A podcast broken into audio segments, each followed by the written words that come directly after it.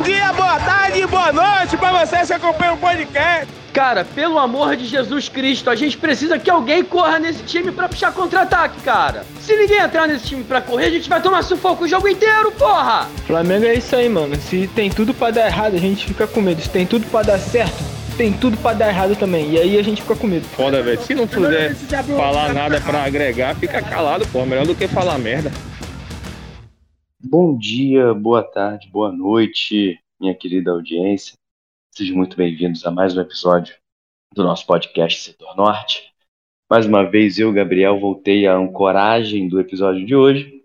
Então, vocês têm um pouquinho de paciência comigo, porque é capaz da cabeça dar um nó de vez em quando, mas a gente tenta levar da melhor maneira possível. É... Primeiramente, eu quero registrar que finalmente, né, o último programa da temporada, se Deus quiser, se não acontecer nenhum evento catastrófico extraordinário, finalmente a temporada de 2023, esta horrível temporada de 2023 acabou. E é com muita alegria que é, eu venho informar a todos, participar a todos que provavelmente é o último episódio do ano puta que pariu, que felicidade que não tem mais Flamengo em 2023. Agora, só a partir de 17 de janeiro, quando a gente vier reclamar de um empate ridículo contra um time pequeno no Campeonato Carioca. É, rapidamente, recadinhos preliminares. É, você que está ouvindo esse episódio, está chegando por agora e não segue a gente ainda no, no Twitter, no Instagram, segue a gente lá, dá aquela moral. É, arroba Norte, tanto no Instagram quanto no Twitter. E sigam a gente lá para excelentes conteúdos ministrados pelos nossos dois administradores titulares, Heitor e Daniel Limão, e pela nossa ADM reserva, Vanessa Kelsey, que está presente hoje no episódio, graças a Deus. É, bom, não vou me alongar muito mais, vamos começar com destaques iniciais. Como eu já citei Vanessa, por favor, dê o seu destaque, o que você quiser. Bom dia, boa tarde, boa noite. Graças a Deus, último programa do ano. Graças a Deus, acabou o Flamengo 2023. Eu não vejo a hora desse ano acabar definitivamente. Não só o Campeonato Brasileiro, não só futebol, só esporte. Não quero saber desse ano para nunca mais na minha existência. Quando der meia-noite e um do dia 1 de janeiro de 2024, eu vou fingir que o ano 2023 ele não aconteceu. Não sei se vocês farão o mesmo, mas eu farei. Quem ganhou o Campeonato Brasileiro de 2023? Não sei, não teve? Que que? Ah, não sei. Foda-se. É, e a administradora reserva pique Gabriel, né? Porque eu quase não apareço ali naquela conta. Porque não tem como você é, brincar naquele, naquela conta se você não tem a criatividade do Daniel Limão e nem se você não tem o desprendimento total que o Heitor tem para fazer post ridículo falando de Fresno e foda-se. Completamente maluco. Meu destaque inicial vai para a figura dos nossos fracassos, o maior representante, né? O nosso querido Landinha, nossa querida Chapa Uniflar, Chapa Roxa, que é simplesmente a responsável pelo ano de maior vexame, se você comparar investimento com o que aconteceu no ano. É, o, Flamengo, o GE fez esse, esse levantamento facílimo de se fazer.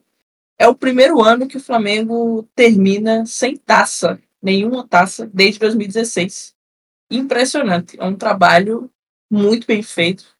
É, se você tem 1,2 bilhão de receita anuais e consegue não vencer absolutamente nada, é um talento inigualável, coisa de gênio, coisa de, que, de quem trabalha muito para conseguir.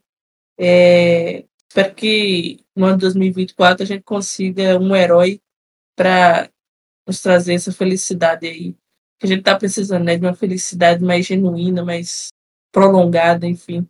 E de resto, vou deixar os meus amigos iniciarem. Vamos daí. Muito bem. Lucas, por favor, querido, sua vez. Bom dia, boa tarde, boa noite. Satisfação mais uma vez estar aqui, né? Muito mais por, por encontrar vocês que é necessariamente falar de Flamengo, né? Tal qual a Vanessa, muito, muito satisfeito por conta do encerramento dessa temporada triste. Acho que o ano de 2023, futebolisticamente falando, é um ano esquecível, é execrável. Tudo que não deveria acontecer, aconteceu. E o, o que teoricamente confortou foi o rebaixamento do Santos. Já que agora junto ao São Paulo e o Cuiabá, né? somos os únicos times que só disputaram a primeira divisão. Claro que o caso do Cuiabá é que teve uma ascensão e até hoje não caiu. Mas enfim, sobre o nosso ano, é, lá no, lembro do, do, primeiro episódio que gravamos na temporada. Se alguém ou alguma pessoa viesse a me dizer que terminaríamos o ano de 2023 sem nenhum título, eu é, riria é, veemente da cara dessa pessoa. Como também é, se a mesma pessoa me dissesse que o Eric Pulgar se tornaria um jogador indispensável no nosso time, eu também trataria da mesma forma. Então é um ano de muitas reviravoltas, que, em que nada funcionou, é, desde a escolha da diretoria, desde também a atuação dos, dos nossos atletas, né? E junto a isso, um caminhão de lixo que vem dos jornalistas, sobretudo o próprio Mauro César, né, que contribui de maneira significativa para mim, na minha concepção, para que o Flamengo é, esteja dessa forma, né, e isso eu falo muito por conta da sua influência é, no meio futebolístico e que ano passado, né, minou bastante o final da temporada do Dorival Júnior, que a partir dali talvez tenha acontecido também essa bola de neve, né? É, é, ao final da, da, da, Libertadores, o mesmo, ao invés de, de ficar feliz por conta do título, né, do tricampeonato, de, de maneira exemplar, de maneira invicta, tornando a maior campanha da história da Libertadores, né? Eu não levo em consideração o 100% do Estudiantes, já que eram apenas quatro jogos, mas o mesmo fala em atuação para ser esquecida. E aí vem aquele questionamento final, você você não se joga, se ganha. Então, 1 a 0 o mesmo daria deu o título da mesma forma que se o Flamengo metesse 5 6. Então, foi um ano totalmente terrível, os nossos principais atletas não funcionaram e aí também é, também chega aquela aquela questão da, da torcida burra, né, que, que parece que uma temporada apaga tudo aquilo que esses atletas fizeram é, durante a sua respectiva trajetória. O Gabigol de ídolo passa a ser um atleta totalmente descartável na mente de algumas pessoas, o Everton Ribeiro da mesma forma. Então é, é, é um ano bastante complicado para o torcedor do Flamengo. Espero que 2024 seja totalmente diferente, né? A gente já começa um ano com, com um treinador que tem algumas ideias. Tenho críticas a tecer também durante essa programação é, farei elas.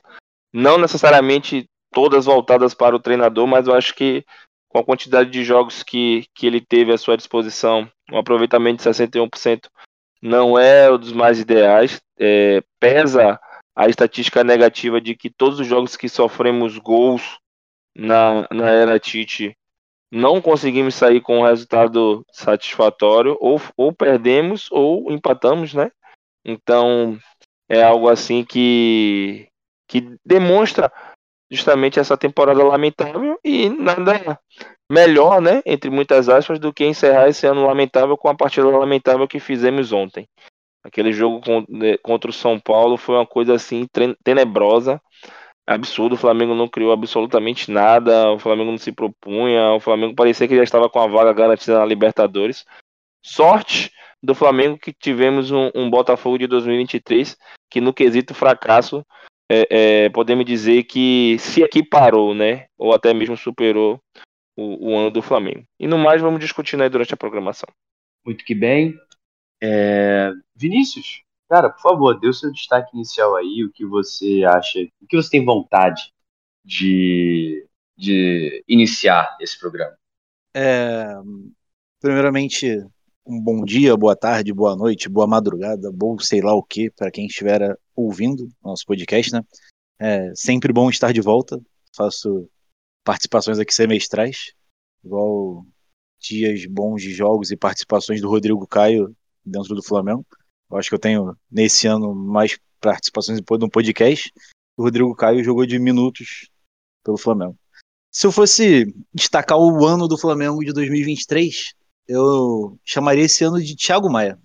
Foi um ano que a gente veio com uma expectativa razoável, com a troca do treinador a gente ficou meio pé atrás, mas como o Lucas falou, falar que terminaria o ano sem nenhum título é uma parada absurda, uma parada irreconhecível, ainda mais porque a gente vem vivendo do Flamengo, que a gente sofreu há 10 anos atrás para começar a construir começar a, a colher os frutos agora. É, Bandeira sempre falou que no futuro iria acontecer isso, e realmente aconteceu.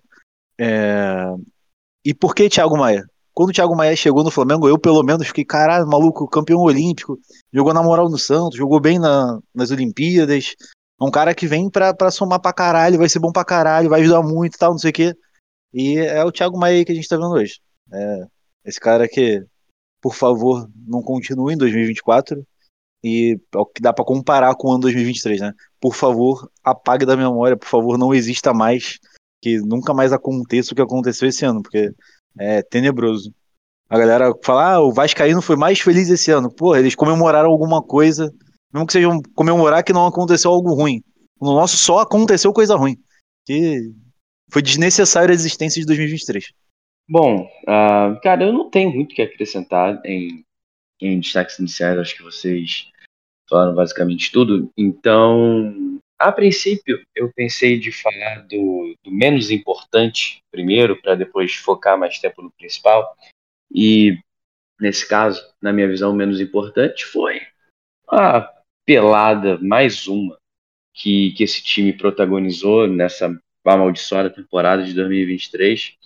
Uh, ah, enfrentamos o São Paulo na última rodada, lá no Morumbi, e assim como em 2020, não jogamos porra nenhuma, perdemos a partida e só conseguimos o, o objetivo final, que no caso desse ano foi a classificação para a fase de grupos da Libertadores, porque o nosso rival direto, que poderia nos tirar, que no caso era o Botafogo, consegue estar numa situação pior do que a gente, não vence há 11 jogos e acabou sendo derrotado pelo Internacional lá no Beira Rio. Mais uma vez, essa união maravilhosa, nos entregando tudo. E quando os caras ameaçaram uma reação e empataram o jogo lá, tomaram dois gols em três minutos e perderam o jogo por 3 a 1 uh, Enfim, cara, para mim, assim, o, eu lembro, agora eu confesso que não me lembro direito se já falaram aí, mas acho que já falaram que esse jogo de ontem foi um resumo do que foi a nossa temporada, né? Quando até quando a gente acha que poderia, né, encerrar de maneira digna, os caras, ó, e é foda, cara. Parece que o nego não quis entrar em campo. Parece que ah, já acabou a porra toda. É, a última coisa que valia, né, o último jogo que valia alguma coisa foi o jogo com o Cuiabá, porque foi a despedida do, do Felipe Luiz e do Rodrigo Caio. E aí, naquele jogo, em casa, diante da torcida, com dois ídolos é, se despedindo, eles resolveram fazer o que não fizeram em 2022 e correram para vencer o jogo. E aí a gente conseguiu vencer, ainda que com uma leve dose de perigo no, no, no segundo tempo, na metade final do segundo tempo. Uh, porque ontem, um time desconcentrado, que me passou a impressão de estar completamente indolente, completamente indiferente ao que estava acontecendo, incapaz de conseguir concatenar uma jogada com mais de três passes e lento na hora de fazer a recomposição defensiva. São Paulo fez 1 a 0 no primeiro tempo com a maior tranquilidade do mundo e no segundo tempo só administrou a defesa e o Flamengo não fez absolutamente nada o jogo inteiro, independente de quem entrasse, independente do uh, das tentativas que o Tite realizasse para tentar algum, alguma reação. É, isso para mim simboliza o que foi a temporada, porque foi um time que não se encontrou em momento praticamente nenhum. Uh, e quando a gente até. Cara, os caras conseguiram frustrar até a piadinha que a gente estava fazendo de, porra, vamos ganhar de 13 a 0 e o Cruzeiro vai meter 4 no Palmeiras no Mineirão, sabe? Até isso falhou. Até essa bobagemzinha deu errado. Assim, ridículo. Absolutamente ridículo. É, Bom, isso era o que eu tinha para falar nesse momento. E deixa eu aproveitar porque enquanto eu terminava de falar, o Heitor acabou de aparecer aqui, então eu vou passar a palavra para ele. Heitor, já foi destaque inicial, então dá a sua letra aí, destaca o que você quer destacar e se quiser já dá o seu solo, vai. Bom, bom dia, boa tarde, boa noite. Não sei o que já foi dito, mas certamente eu discordo de grande parte. Eu também não sei muito o que falar sobre essa temporada, porque foi uma grande merda para todos nós. É. Até no final, a Vanessa me zoando que eu queria ser vice. Chegou um momento que eu queria ser vice, pô. Eu fiquei triste por não ser vice. A gente terminou em quarto. Nem pra ser vice, essa porra dessa gestão foi capaz. Então, assim, foi um ano de flamenguismo muito difícil pra mim.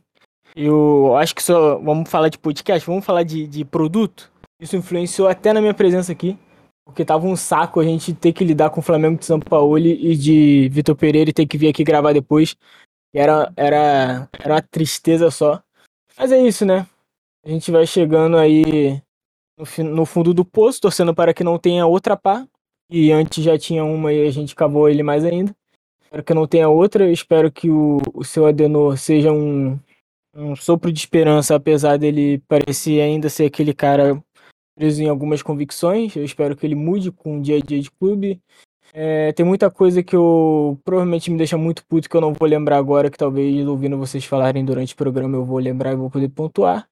Mas no mais é isso. Aproveitar no meu destaque inicial, que talvez eu não esteja no destaque final, para agradecer o aumento exponencial do nosso podcast nesse, nessa temporada. Agradecer tanto a vocês que seguraram a, a bronca aqui, principalmente Vanessa, Gabriel, Lucas e o Tarcísio e o Cocão também, né?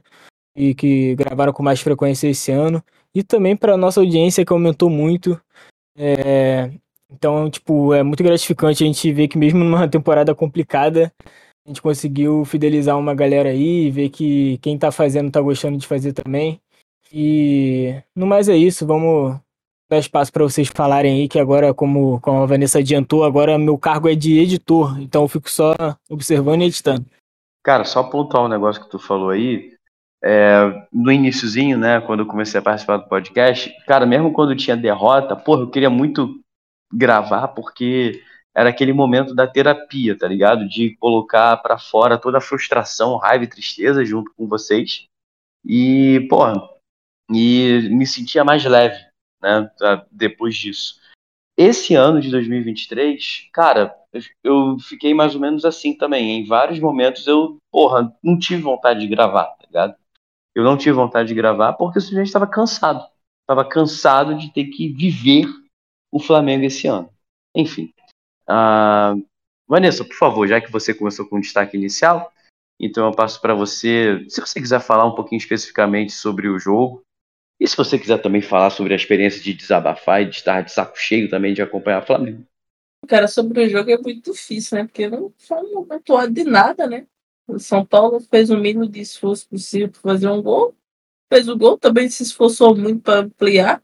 O cara que, que conseguiu ser desmarcado pelo Varela merece um prêmio, porque, porra, ali é o supra-sumo da não vontade de não querer fazer um gol. O Varela nem se esforça para tirar a bola. O cara atrasa a passada para poder não chutar gol. Impressionante. O jogo foi horrível, o Flamengo foi horrível. A zaga do Flamengo é a coisa mais pavorosa que eu já vi. Com o investimento que a gente tem nos últimos, sei lá, 10 anos, irmão. Eu nunca vi uma zaga tão estupidamente burra. Ali o conjunto, né, a linha defensiva inteira, contando com aquele goleiro imbecil, estúpido, horrível, horroroso, que não serve para absolutamente nada. Parece que o dirigente do Flamengo eles testam a torcida se houver um mínimo burburinho possível de alguém que não queira contratação, eles contratam só para encher o saco. Porra, esse goleiro não tem absolutamente nada diferente do que a gente já tinha com o, o Cunha e com o Santos, nada. Ele não acrescenta nada, ele não é melhor que os outros dois em nada. Só veio para irritar mesmo quem era contra a porra desse ser humano. Foda-se, o jogo foi uma merda, o Flamengo é uma merda, graças a Deus que acabou. E para piorar, pra piorar a situação do Flamengo, porque a gente já sabia, eu pelo menos já sabia que a gente ia perder esse jogo, que o retrospecto do Flamengo é o seguinte: nas últimas 14 edições, na 38 rodada, o Flamengo venceu um jogo. E esse jogo foi Flamengo e Vitória, que o, o Flamengo fez 2x1 no finalzinho com gol de Diego e falta, que a gente comemora no sexto lugar. Nada mais emblemático que a nossa única vitória nos últimos 14 edições. De falta não, de pênalti. Só de pênalti. Porque é que ele foi ele bater a falta, a falta, e o cara botou a mão, Exato. exatamente. Perfeito. Exatamente. É, é, é isso, pô. Isso é o resumo do que é o Flamengo. Porra, não tem nem o que falar, mano. Ele não ganha a última rodada nem quando é campeão, pô. Ele tomou 4 do Santos em 2019 e perdeu a última rodada também pro São Paulo em 2020. É bizarro, pô. É bizarro. É um time que chega no final e ele simplesmente liga foda-se. Tá nem aí. Os caras tava queriam estar tá fazendo qualquer coisa, irmão. Jogando bocha, dando banho na avó, sei lá, lavando cachorro, qualquer coisa. Os caras não queriam estar ali, irmão. Não queriam estar ali. E junta a vontade de não estar praticando o esporte com a qualidade técnica, né? Porque, pô, é impressionante, irmão. Como a gente tem jogador mediano para ruim nesse elenco, que se diziam, né? O melhor elenco das Américas. É, porra, impossível assistir aquele jogo sem, sem, sem querer puxar uma corda, sei lá, pular da ponta, alguma coisa muito parecida com isso. Porque puta que pariu, eu, quando deu 30 mais ou menos no tempo, eu desisti. Eu disse, não, não vou assistir essa merda, não. Mudei pro jogo do Santos e fui ver o Santos indo de Pelé. Pô. Vai tomar no cu, que jogo horrível do caralho. Muito bom. Excelente. Uh, Lucas, por favor, dê o seu pitaco. É, acho que sobre o jogo não tem muito o que falar também não, né? Acho que uma, uma mais uma atuação apática é, desse time, não produziu absolutamente nada. E tal qual o Heitor, é, a minha expectativa é que o Adenu ele, ele consiga fazer bem essa gestão do elenco para 2024. É, por mais que eu não seja dos maiores entusiastas né, desse jogo com, posicional, com, com os pontos ali espetados, né? Mas que ele consiga fazer o time render e, e que ele entenda também que esse rodízio vai ser necessário justamente para que todos tenham minutagem e que a, a, disputa ela seja sadia, não fazendo que ele é, é, tomando as atitudes que ele, que ele vem tomando, sobretudo no que tange ao Gabriel, né? É, é, a gente sabe que tem é, que não existe um clima dos mais amistosos entre eles, mas estamos falando de um cara que já é consagrado ídolo do, do Flamengo e um treinador que ainda tem que se provar no Flamengo. Ele pode ser ídolo no Corinthians, pode ter tido uma passagem é, satisfatória pela seleção brasileira no que tange a números em si, né? Já que, os do, que por duas vezes ele falhou no objetivo principal, que era conquistar a Copa do Mundo, perdeu uma Copa América dentro de casa também, e por em determinados momentos tomar é, atitudes errôneas em, em, em, em partidas cru, cruciais, né? É, 2022, a, a, a, substituição ali do, do Vinícius Júnior, ainda em uma fase, acho que uns 10 ou 15 minutos do, do segundo tempo, e a manutenção do Rafinha, que fez uma Copa terrível. E em 2018, por optar pelo Marcelo, voltando de lesão com o Felipe Luiz tendo é, vindo jogando, né? É, jogando, né? Perdão, uma, uma Copa mais, é, mais, diríamos que segura. Então, acho que ele tem que ter essa, essa questão de saber fazer o gerenciamento dos atletas, e, e em especial o Gabigol.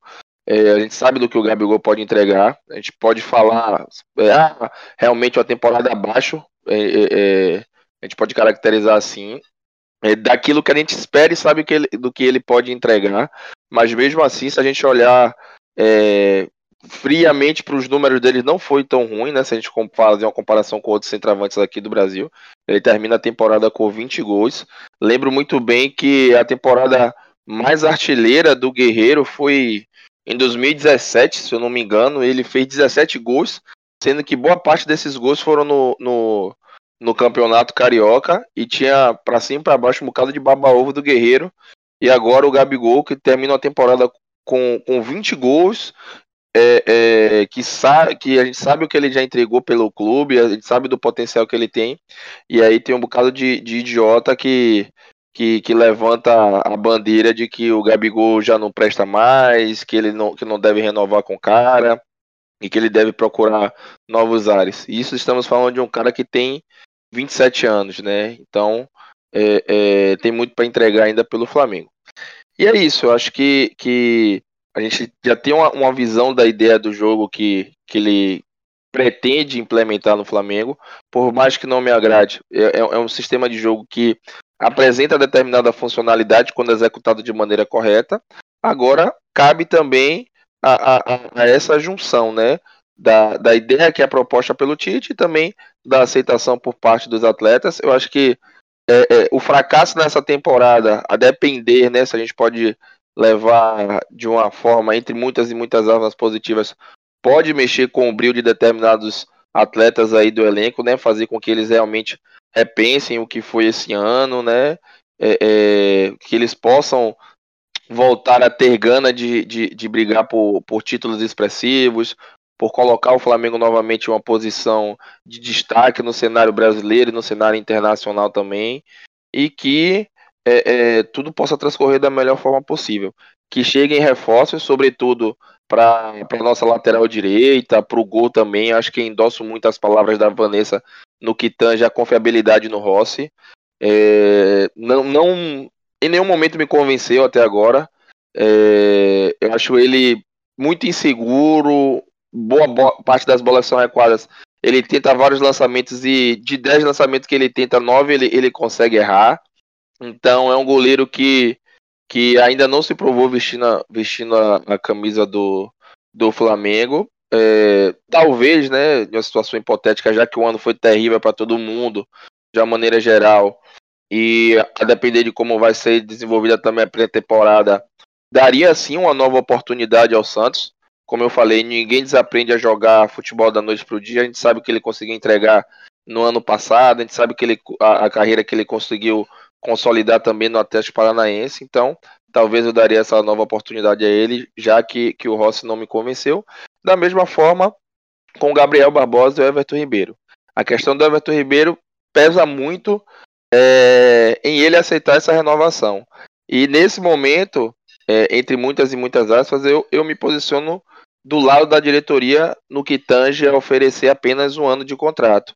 Isso porque é, é, a temporada dele foi abaixo, tem o um fator idade também, e chega a um determinado momento que essas renovações elas passam a ser anuais, é, da mesma forma como os times é, na Europa eles propõem para determinados medalhões que alcançam um determinado momento, ou uma determinada, uma determinada, eita, uma determinada faixa etária, perdão. Então a gente vê o Real Madrid tomando esse tipo de atitude com o Modric, né? Isso são as quatro temporadas. O Tony Kroos também já entrou nessa faixa, então eles sempre aceitam esse esse termo, né, essa, essa condição e acabam desempenhando um bom futebol, o que gera é, é uma, uma nova renovação. Então, é, o Everton Ribeiro, acho que por tudo que ele construiu, eu manteria ele sim no elenco, mas claro, dentro dessas condições que estão sendo apresentadas, visto também que hoje, na, na, na concepção e na ideia que o Tite tem é, é, é, da sua montagem de elenco, ele passa a ser uma opção. Ele hoje não é mais aquele cara inquestionável, e também né, com as possíveis contratações, tem essa possível chegada do Dela Cruz aí também, né? Acho que é, é, discordo da, da, forma como é, vai ser conduzida essa contratação. É, é, é, um, um, valor significativo para ser pago à vista. É um atleta também que tem potencial, mas em contrapartida também tem um, um, um histórico de, de, de lesões e, e, talvez esse dinheiro, né, esse montante todo, ele possa pudesse ser melhor é, aplicado em, em contratações mais pontuais. Eu acho que a, a, a contratação do Dela Cruz ela serve muito também como uma cortina de fumaça para essa diretoria, né? Visto o vexame que foi essa temporada, trazer um nome como o Dela Cruz, um cara que é seleção Uruguai, da seleção do Uruguai, um cara que, que já é consolidado campeão de Libertadores, vai fazer com que é, os ânimos da torcida ela, eles se esfriem um pouco. Mas eu acho que se a gente for raciocinar de uma forma melhor, trazer o Dela Cruz é, é, é interessante, mas é, é, em outras condições de pagamento. E a gente pode garimpar também dentro do próprio futebol brasileiro alguns outros atletas, é, como lá fora também, né? A gente tem. É, o Vinícius lançou uma matéria lá na, no grupo hoje sobre o interesse do, do Palmeiras é, no meia, no Cauli do Bahia, né? Acho que seria um nome também interessante. É, é, é, um bom jogador, um jogador que se demonstrou extremamente útil jogando em um time extremamente limitado, né? Então é aquela coisa, com companheiros melhores, talvez o seu, o seu futebol também ele tende a, a, ele vem a ter a tendência de melhorar também. Tal qual o, o, o Palmeiras quando trouxe o, o Zé Rafael, né? Garimpado aqui do Bahia também. Pagou um valor irrisório e hoje é um cara extremamente dispensável. Então acho que, que o planejamento passa por, por essas análises e, e, e tentar produzir um 2024 um pouco melhor. Ah, Vinícius, uh, aproveitando duas em uma, como o repórter gosta de fazer, é, o que, que tu achou especificamente do, do jogo de ontem? E aproveitando aí gasta reforços, uh, 200 milhões orçados para contratar. E o que, que tu acha de já gastar mais ou menos metade disso em um jogador? Cara, vamos lá. É, sobre o jogo de ontem. O jogo de ontem foi aquele jogo que a gente, ah, não tem nada para fazer, eu vou assistir, porque a gente já sabia o que ia acontecer, né? Aquela vim de otário, eu já sabia. É, e o time do Flamengo, eu acho que a troca técnica e a troca de preparador físico, que a gente teve quatro esse ano, né? Foi um do Vitor Pereira, um do São Paulo, aí o cara agrediu o Pedro, aí trocou, aí vem agora um do Tite. Acho que essa troca de preparador físico, além de ter pego técnicos muito burros, e os nossos jogadores também têm uma certa deficiência cognitiva, tem algum problema ali de pensamento. Acho que eles viraram jogador porque não iam conseguir fazer o Enem, sei lá. Não tem como. A gente fica zoando que, ah, fulano de tal é muito ruim, dá para ele fazer o Enem? Tem um maluco no Flamengo que nem isso ele ia conseguir fazer. Ele realmente tem que ser jogador de futebol porque ele não consegue pensar, não consegue fazer nada. Acho que isso agrega muito a esse final de ano melancólico que a gente teve. De um jogo bom pra caralho, porra, destruiu tal, não sei o que, acabou com o Palmeiras. Aí no jogo seguinte, parecia que o maluco tava com 5kg de cimento nas costas, não aguentava correr. Entrava no segundo tempo, maluco que começou a aquecer no intervalo, já tava cansado para entrar em jogo. Acho que esse foi o nosso maior problema, não, porque tem a diretoria, né? Mas vamos botar assim no nosso top 3 de problemas desse ano? Preparação física. Eu acho que tem que ser uma parada que o Tite tem que olhar com um olhar mais específico. Acho que ter uma preparação física, ter uma pré-temporada de respeito, ter uma parada diferente ali acontecendo, vai ser o nosso possível maior reforço para o ano que vem. É, falando em reforços, assim. Outro reforço que seria incrível para o Flamengo seria o psicólogo, né? Por mais que o Tite seja esse cara paizão que normalmente nosso time compra, nosso time se deu bem com o Jorge Jesus, que é paizão. Se deu bem com o Dorival, paizão. Se deu bem com o Renato Gaúcho, entre aspas, que era um tiozão, um maluco, gente boa, caralho. Nosso time sempre se deu bem com esses malucos. São Paulo distante é uma merda, e, e assim vai. É, ter um psicólogo, voltar a ter um psicólogo no clube, seria o nosso, talvez, principal reforço para ano que vem acima de qualquer jogador. Até para resgatar esses malucos, porque, pô, é inacreditável o que aconteceu com o Gabriel esse ano, né? E no jogo, ontem, foi muito reforço disso. Parecia que os malucos estavam sem confiança nenhuma de nada acontecer. Ah, foda-se, se eu não for para fase de grupos, deixa para ano que vem, que eu vou ter uma pré-temporada, Tite vai treinar melhor a gente, pré-Libertadores vai ser moleza pra gente. Pra caralho, é cair num grupo difícil pra caralho, que hoje um grupo difícil pra caralho é ter mais brasileiros, porque o resto do, do continente passa por aí essa tristeza de futebol, né? Os jogos são horrorosos, parar para assistir qualquer jogo de qualquer outro campeonato. Tu vê o jogo do América Mineiro aqui. Os 38 jogos dele foram melhor do que qualquer jogo do Campeonato Argentino. Se botar o River e Boca, foi um jogo pior do que qualquer jogo do América Mineiro esse ano. Tudo bem que o América Mineiro jogava direitinho, né? Era um time divertido de ver. Foi o melhor, pior time da história do Brasileirão. Incrível. É... Então o jogo de ontem foi muito reflexo do que foi o nosso ano, como vocês já falaram, né? Então, os reforços que eu gostaria muito de ver ano que vem é preparador físico e o psicólogo. O investimento dos 100 milhões, como você falou, que é a nossa metade do que está planejado, gastar quase tudo agora, vai muito contra o que a gente viu ao longo dos anos com essa diretoria, né? Então, se essa diretoria está fazendo uma coisa diferente, eu já fico um pouco animado. Se, por, bem, por mais que as contratações que foram ao longo desses anos de gestão Landim, as do meio do ano sempre salvaram o nosso time, eu acho que a gente precisa começar o ano já muito bem, com um cara já engatado, com um cara foda, com um maluco pica de nome mesmo chegando, para já fazer a pré-temporada com o Tite, para já entrar no esquema do jogo do Tite ali no início do ano mesmo, para se acostumar com a parada. Porque, tipo, o Cauli é um maluco que eu queria muito no Flamengo. Você vê ele jogando, é um maluco inteligente pra caralho jogando. Tu vê, ele já ele recebe a bola, ele já sabe o que, que ele tem que fazer, pelo menos para três situações diferentes. O maluco não é um gênio. Mas, cara, ele, ele sobressai ali, e no time do Flamengo ele ia funcionar muito bem, muito bem. Seria uma opção, tipo, para substituir o Gerson, ou até mesmo para completar ali o meio campo. Fazer um time com, sei lá, Pulgar, Gerson, Cauli, Arrascaeta, Gabigol e Pedro. E Pedro. É, Bruno Henrique e Pedro. Enfim. Inclusive, eu tenho uma opinião aqui que eu estava pensando sobre isso. Talvez seja impopular, polêmica ou qualquer coisa do tipo. Mas eu acho que o Tite não vai usar o Gabigol junto com a Arrascaeta no que vem. ou ele usa a Rascaeta, ou ele usa Gabigol. Ele, eu acho que ele vê o Gabigol como um maluco ali de segundo atacante, um maluco que corre, tem aquela, aqueles passes de três dedos que ele gosta de dar, que ele acertava antigamente. Eu tenho quase certeza, vai, vão ser raros os momentos que a gente vai ver a Rascaeta e Gabigol jogando juntos ano que vem. Se os dois continuarem no Flamengo, né? Porque ainda tem o risco de alguém sair. Que, que porra, finalizou agora apocalipticamente. O. Caralho, fica até nervoso. Calma aí, o, o lance do, do Gabriel, você tirou da bunda, né? Essa opinião aí que ele vai jogar do Arrascaeta foi total. Tirei do Gugu essa informação, mano. Vai pra puta. Porque tem informação, cara. Pô, mano, o Tite chega falando do. A primeira entrevista que ele dá sobre a lei, que ele fala do, do Bruno Henrique, fala do Gabriel e fala do Pedro, né? E ele fala que Bruno Henrique não disputa vaga com o Gabriel, o Gabriel disputa vaga com o Pedro. E disputaram. Só que na Copa foi diferente, porque o, o Bruno Henrique disputava vaga com uma pessoa, o Gabigol disputava com outra pessoa, enfim, o Tite inventou diversas posições no ataque. Mas quando ele chega, ele que o, o Gabriel ele não disputa vaga ali de, de ponta, de, de, de, de, sei lá, de ponta direita, de ponta esquerda, enfim.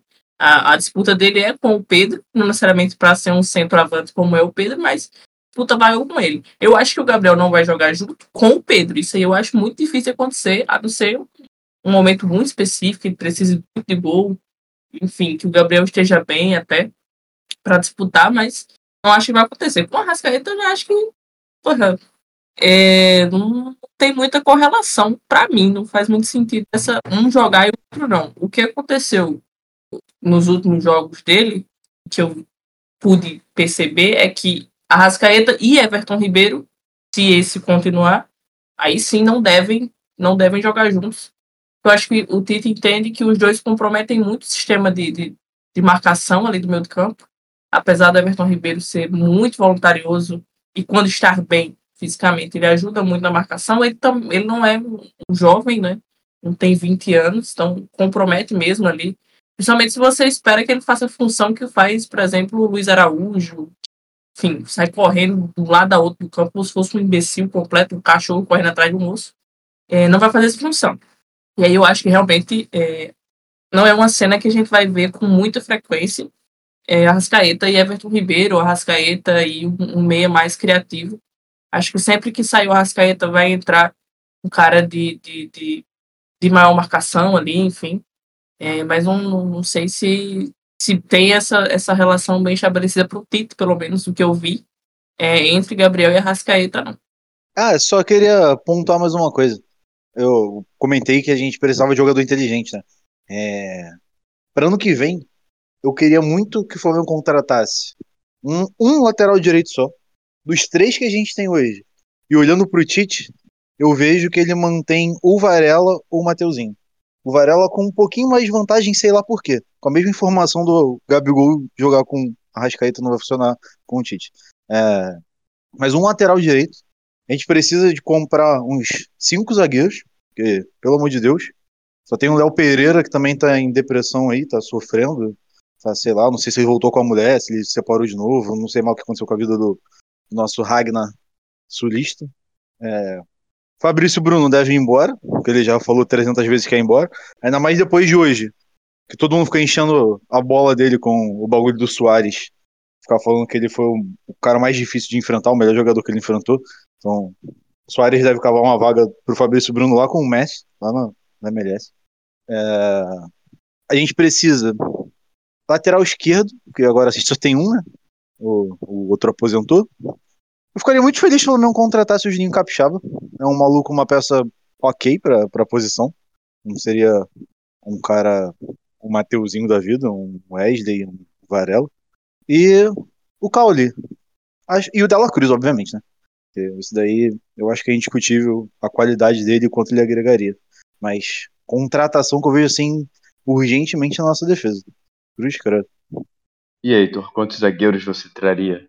Então, eu tinha alguma coisa pra falar, mas o Vinícius ele falou tanta merda que eu acho que eu já até esqueci que eu tinha que pontuar. Tipo, ele foi inventando coisa assim, tá ligado? E, e, tem a chance de a gente chegar no ano que vem e tudo que ele falar se provar o contrário. Tipo, o Flamengo trouxe o Cauli e é, porra, sei lá, o maluco foi emprestado na metade do ano porque não conseguia jogar. Tipo, caralho, abriu a caixa de Pandora assim e saiu os maiores absurdos que eu já ouvi nesse podcast. E olha que são muitos. É o Marinho de 2020, de 2024. É, meu Deus do céu, não, calma aí, relaxa. O que eu ia apontar brevíssimo na, no, na, na primeira fala dele, na primeira sequência de merda, é que ele falou que a, o, o, a preparação física não é o maior problema porque tem a diretoria. Mas, né, vamos lembrar que quem bota o preparador físico lá é a diretoria, né? Então, pode, alguns podem trazer os seus, mas o aval é deles, né? E o Tanuri tá lá, né? O Tanuri tá lá. Fazendo o que não se sabe, mas ele tá lá. Então, assim, tudo se resume à diretoria. Eu acho curioso esse lance dos jogadores também de a gente não entender como é que de um dia pro outro o anímico do time muda completamente, porque é, é exatamente isso. Eles se entregaram pra caralho no, nessa reta final em alguns jogos. Chegou contra o Atlético Mineiro, tomou-lhe uma pirocada. E aí hoje parecia que os caras não queriam jogar nada, mas ao mesmo, momento, ao mesmo tempo tem o, o, o Eric Faria falando, não, porque os jogadores vieram aqui ver, ver, né, como é que tá a classificação e pensando, pô, realmente a gente tá passando só por causa do a derrota do Botafogo. E aí tu pensa, pô, será que isso vai refletir em campo? E não, tá ligado? Então, assim, é uma questão só anímica, é psicológica, é técnica, é tática, não sei. O Flamengo de 2023 é uma incógnita enorme, mano. Então, eu espero que em 2024 a gente tenha um pouco mais de certezas. Não Pedro, por favor. Esse eu já não aguento mais. Mas, tipo, de ver o Flamengo e saber o que vai acontecer. Eu acho que a gente Esse pode isso... aparecer mais vezes. Esse foi muito, foi muito legal a participação dele esse ano. Gostei muito de ver o certeza. Certezas que foi mais dúvidas que certezas, né? Exatamente. É, tipo, a gente tinha isso com o Dorival, né, e com o Jorge Jesus. Tipo, o Jorge Jesus é o que o Felipe falou de, tipo, ele tá se barbeando e pensando quantos gols o time ia fazer. E beleza, isso aí é utopia. Mas, sei lá, com o Dorival a gente sabia os, os jogos que a gente ia ter dificuldade e o time mesmo assim ia jogar bem e a gente sabia os jogos que a gente tinha que ganhar e a gente ganhava. Dali pra frente é tudo maluquice, bicho. É tipo, é, é o que é a minha fala no, no, no, na vinheta desse ano, né? Que é quando tem tudo para dar errado, tem tudo para dar certo, tem tudo para dar certo, tem tudo para dar errado. Quando tem tudo para dar errado, dá errado. E porque o Flamengo é isso. Tipo, não tem como prever. Eu espero que 2024 seja um pouco menos que isso. E começaremos os sucessos com a Copa Mickey. Estou ansiosíssimo pelo amistoso contra o Orlando City. Caralho, esses filha da puta não conseguiram nem pegar amistoso com o time do Messi, cara. Inacreditável. Já tomamos um vario do Orlando Magic, agora vamos tomar um vario do Orlando City. Antes de eu passar lá pra você seguir, meu, meu querido âncora. Diga. Eu só queria. Eu falei da vinheta, né? Eu, a gente tem a tradição de renovar a vinheta a cada temporada com as melhores pérolas do ano anterior, né? Então, você que é um ouvinte assíduo, que eu acho muito difícil você lembrar algum episódio que alguém falou algo muito engraçado. É, mas se por acaso lembrar, nos mande, tipo, quando a Vanessa mandou aquela sequência de palavrão que certamente vai estar na, na nossa vinheta do ano que vem. É, tem algumas pistoladas do Trades também, mas se tem alguma coisa que foi muito engraçado que te marcou, você manda pra gente que eu vou tentar colocar na vinheta do ano que vem. Só isso. Perfeitamente, perfeitamente. A todos os ouvintes, todo mundo que ouve esse podcast, nossa qualificadíssima audiência, é, todo mundo que lembrar de algum, alguma coisa, alguma aspa, porra, marca a gente no Twitter, manda, manda DM, vai, manda DM no Instagram, qualquer lugar, avisa. Uh, enfim, cara, bom, a gente já deu uma volta completa falando é, basicamente tudo, né? Mas já abordando o, essa última rodada e bom, cara, eu porra, é um assunto que eu não queria, eu não queria falar, mas eu infelizmente acabei vendo, acho que ganhou certa relevância. É, a matéria que o Globo Esporte fez, né, com um áudio do presidente do clube de vocês, Rodolfo Landim, uh, no encontro, num encontro de um desses grupos políticos de, da, da, da Corja, né, que recuperou, recuperou relevância no clube. E, cara, tem muitas pérolas ali. E, tem, e eu queria começar com a que aparece já no título, porque eu acho muito curioso. Porque ele fala sobre a um projeto de dominância, de hegemonia do Flamengo no futebol brasileiro, que ele quer que dure 50 anos. Ele acha que ele está trabalhando de, de modo a fazer com que o Flamengo seja soberano no cenário nacional durante 50 anos. Meu irmão, pelo amor de Deus, esse, esse cara não tem a menor noção da realidade. Ele não tem noção das coisas que ele faz, das coisas que ele acerta por puro acaso e das coisas que ele erra por processo, por método. Ele, ele, ele não consegue entender, ele não tem a visão na cara dele que o, o, o normal da gestão dele é o erro, que o acerto que é o, que o acaso é o acerto. É inacreditável. Tipo, esse desgraçado assumiu o clube em 2019. Desde então nós ganhamos dois campeonatos brasileiros e uma Copa do Brasil. Aí você tem a 2021 campeão Atlético Mineiro, 2022 foi o Palmeiras, 2023 foi o Palmeiras, a Copa do Brasil, o Atlético Mineiro ganhou, o Atlético Paranaense ganhou, o Palmeiras ganhou, o São Paulo ganhou esse ano do Flamengo, porra. Pelo amor de Deus, cara. Pelo amor de, pelo amor de Deus. O que, o que, que esse cara tem na cabeça que faz ele pensar um negócio desse? Ele realmente acha que está num caminho de dominar o futebol brasileiro por 50 anos? Aí, na mesma matéria, fala, cara, foi a primeira vez que eu fiquei puto vendo o quanto o clube arrecadou. O clube provavelmente vai arrecadar algo em torno de 1,3 bilhão de reais.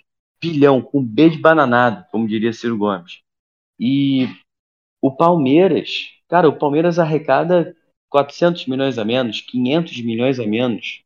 É bizarro pra caralho. A gente arrecada quase o dobro do que o segundo time que mais fatura. E a gente caga sangue para conseguir ganhar um campeonato em cima deles. É, é assim, eu, eu, cara, eu, eu fico revoltado quando eu vejo um negócio desse, quando eu, quando eu penso um negócio desse, o quanto a gente poderia ser realmente hegemônico nesse país. Ele adora ficar citando o Bayern de Munique como exemplo, mas ele não tem a menor ideia do que o Bayern faz para dar certo, sabe? Não tem a menor ideia.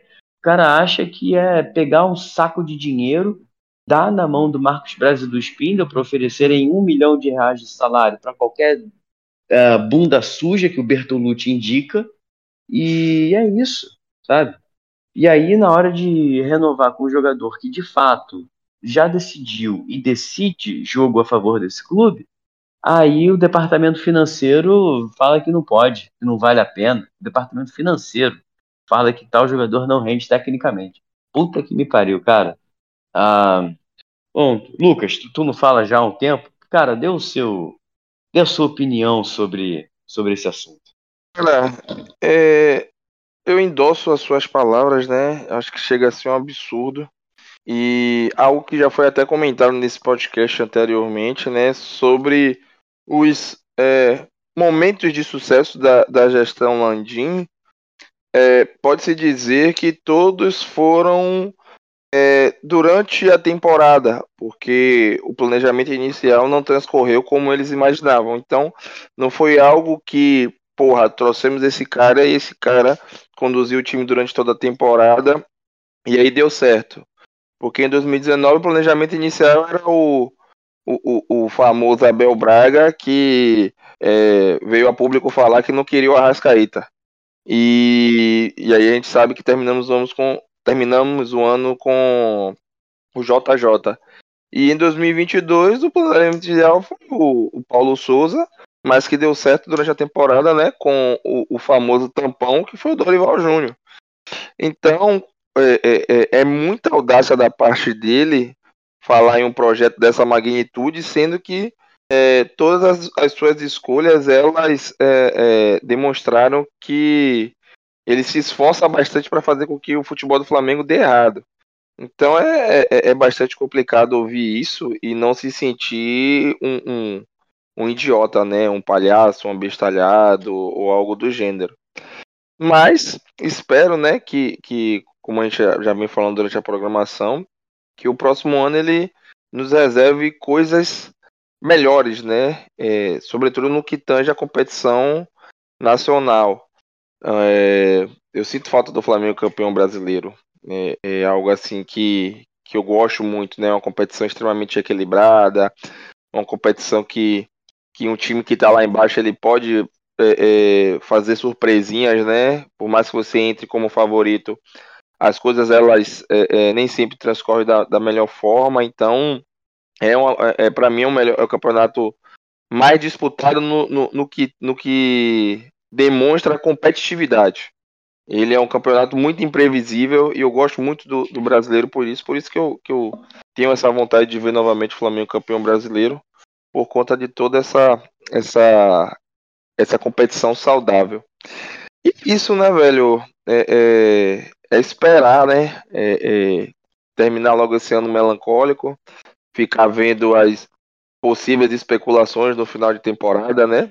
Tem aí a questão do, do Léo Ortiz aí, eu acho que é um baita zagueiro, seria um reforço muito grande, já que perdemos é, é, é, o Rodrigo Caio, tem essa questão de como o Vinícius falou aí que, que o, o Fabrício Bruno ele pode é, é, buscar novos ares, né, alguma proposta assim do, do futebol europeu, até da Arábia mesmo, e outra coisa muito importante é, é na, na dispensa do terraplanista, porque toda vez que aquele cara tá em campo, é a certeza de, de, de, que eu vou passar raiva. Ontem não foi diferente. É, é, é, é um zagueiro extremamente burro, horrível, horroroso, que, que, que não tem condições de vestir a camisa do Flamengo. E fazer essas contratações pontuais, né? Eu acho que é, é, organizar a casinha defensivamente passa a ser a nossa prioridade, trazer um lateral esquerdo reserva, trazer um lateral direito assim que chegue para realmente assumir a responsabilidade, mais dois zagueiros, né? O Léo Ortiz e mais um. Não lembro de algum outro zagueiro que, que, que, que seja barato, né? E que tenha e que tenha feito um bom campeonato brasileiro, né? Que tem essa característica. Fala-se muito no, no Bruno Mendes aí do, do Corinthians, mas nunca me agradou essa possibilidade. Nunca achei ele esse exímio atleta. E é fazer com que o Scott ele trabalhe, né?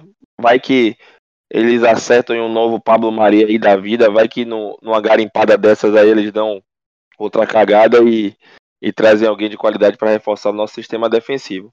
Agora, é, é, é, é, tem, tem um jogador também que, que eu esqueci de comentar, que fez um ótimo campeonato brasileiro e que pode, talvez, né, que esteja reforçando um, um, um rival. E para quem tem é, é, o Diabo Maia na posição, ele é um cara assim extremamente acima da média que foi o Caio Alexandre que jogou no Fortaleza, né? Um cara que, que me agrada bastante, que pode casar ali com o que o Tite planeja, né? Um cara que sabe sair jogando, um cara que é, é de muito combativo. Acredito também que o Alan ele possa dar, dar a volta por cima. Eu, eu, eu gosto do futebol dele e que em 2024 a gente não, não tenha o desprazer de, de ver o, o, o Thiago Maia novamente em campo. E eu peço desculpa aqui também de antemão a, a nossa querida audiência que já nos acompanha há muito tempo. Quando há algum tempo atrás, né, uns anos atrás, ou até ano passado mesmo, né, na, naquela fase em que o Thiago Maia estava jogando bem, mas muito em virtude do, do seu companheiro, que era o João Gomes, que fazia todo o trabalho sujo e ali a gente é, é, esquecia, né? Que, que era que o Thiago Maia tava ali também. Então, era tipo o Lucas Veríssimo e o Gustavo Henrique no Santos. O Lucas Veríssimo era o craque, e a gente trouxe o, o, Gustavo Henrique achando que ele era bom. Aí eu teci o seguinte comentário, abre aspas. Quem tem Thiago Maia não precisa de Thiago Mendes. Então, querida audiência, me desculpe, errei, fui moleque e que em 2024 ele não, não, não use mais a camisa do Flamengo. Caralho, fiquei emocionado. É, Vinícius, aproveita aí que tu tá com o, com o microfone aberto. É, você chegou a ver, cara, eu até perdi o fio da meada. Você chegou a ver o, essa matéria aí do, do, das declarações do Landim? Graças a Deus, graças a. Eu não posso falar nesse momento, mas graças a estar no meu trabalho, trabalhando muito, é, um dia de conselho de classe. Foi um dia muito cansativo. Espero que ninguém no meu trabalho escute isso. Enfim. É, eu não, não vi essa matéria. Eu estou muito feliz. Eu gostaria de continuar sem ver a matéria. Mas eu acredito que os áudios, é, as falas do Landim, serviriam para entrar na nossa vinheta. Já que o Heitor não lembra de nenhum momento do episódio. Esse editor inútil. Um beijo, Heitor. É, aproveitando que ele saiu, né? É, não vai lembrar dos momentos, a gente pode pegar e fazer uma vinheta com as falas do Landim. Pra vocês começarem. Mas é, o é pra ser não- engraçado. Meu Deus. pô. É pra ser É engraçado. pra ser engraçado, não triste, cara. não, pô.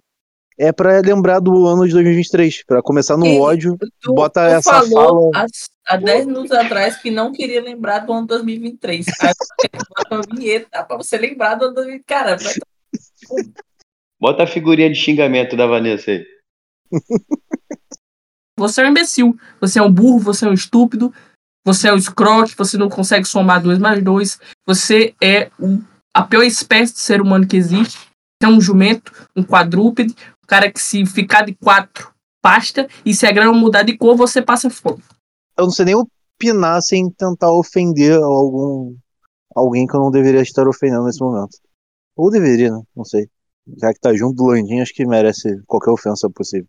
É, Te dou aqui uma outra informaçãozinha, Landim também, para tentar convencer a galera a aprovar esse tipo de coisa, é dizer que o sócio proprietário que tem um título que hoje vale por volta de 20 mil reais, baseado no valuation, como dizem hoje em dia, o título de sócio proprietário poderia ser tra- transformado em ação e essa ação valeria algo em torno de 500 mil reais.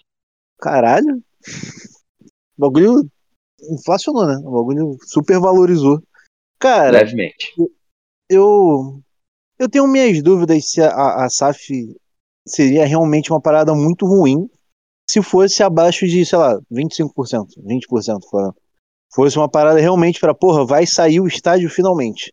Já que se depender das gestões, depender dessas porras, eu acho que esse estádio nunca vai sair. A gente vai sempre depender do Maracanã, vai sempre ficar na briga com o Fluminense, vai sempre ficar vendo, ah, você não ganhou a Libertadores no Maracanã.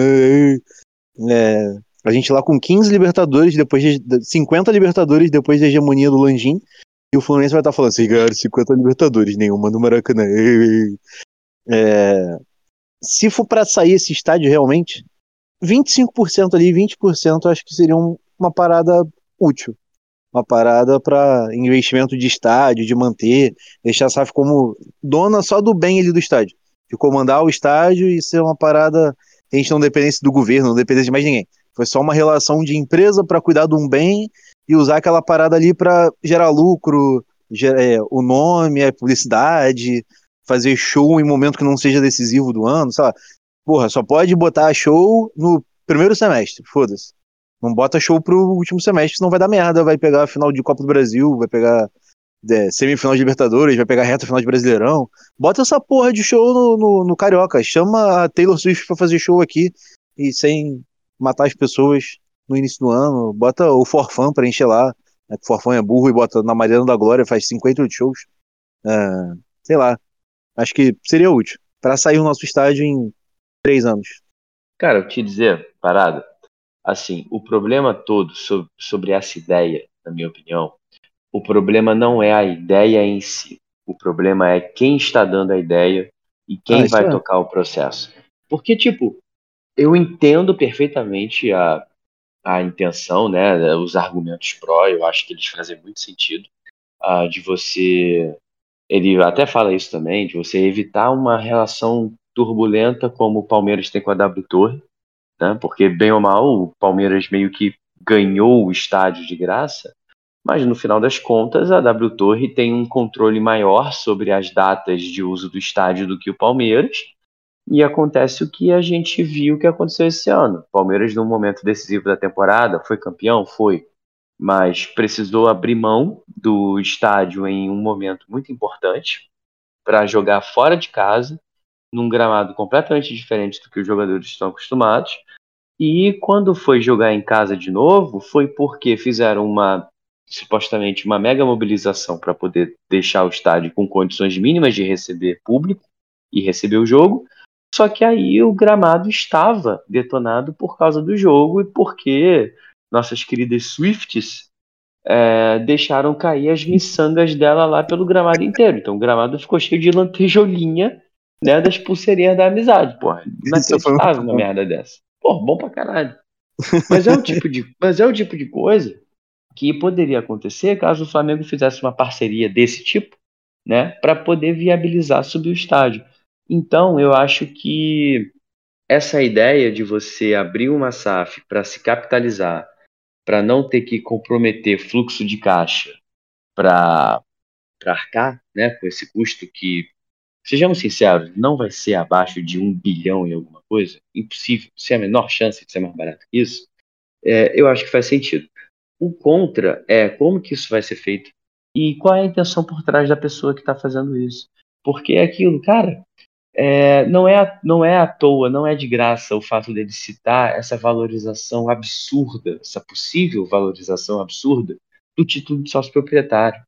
É, essa questão de ah, a gente vai controlar quem vai é, mexer na SAF. Meu irmão, você vai vender parte do controle acionário do, do, do futebol do clube e do estádio do clube para sempre, tá ligado?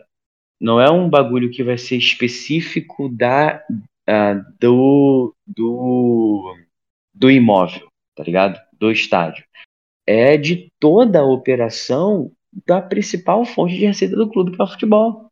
Entendeu? No, assim, o, o acionista que comprar uma participação naquilo, cara, eu acho muito difícil para, sei lá, ter o direito de explorar o naming rights do estádio, que é o que o Landim fala que a Allianz fez com o Bayern de Munique. Ele fala que a Allianz comprou uma participação acionária do Bayern de Munique simplesmente pelo direito de explorar naming rights da, da Allianz Arena. Cara, quem vai ser interessado em fazer algo assim no clube? Sabe? O cara vai querer investir centenas de milhões de reais para ter direito de colocar o nome dele no, no estádio e mais nada. Não vai ter receita nenhuma de bilheteria, não vai poder mandar no, no, no calendário de eventos do estádio para pegar uma porcentagem, é, não vai fazer pressão para a SAF do clube distribuir qualquer tipo de lucro ou dividendo para os seus acionistas. Aí o sócio proprietário que vai ter uma ação daquilo uh, não vai ter direito também a uma porcentagem do lucro que o futebol gerar. Uh, se, se for feito um modelo de SAF que não permita isso, quem garante que daqui a um ano, dois, três, sabe-se lá quanto, vão mudar o modelo de negócio para permitir isso e começar a sangrar o futebol do clube para enriquecer acionista, igual os Glazers fazem no Manchester United? Sabe, é um negócio extremamente complexo que é impossível confiar na intenção de quem comanda o clube, porque quem comanda o clube está mais do que provado já há muito tempo que pensa única e exclusivamente no próprio bolso, na própria cabeça, no próprio desejo de poder. Então, assim, eu acho isso difícil pra caralho. Difícil pra caralho. Então, até que a governança do clube não esteja na mão dessas pessoas, na minha visão, não tem como ser a favor desse tipo de negócio. Uh, Vanessa, eu sei que você tem boas opiniões sobre isso. Você não quer, por favor, solar um pouquinho sobre esse assunto?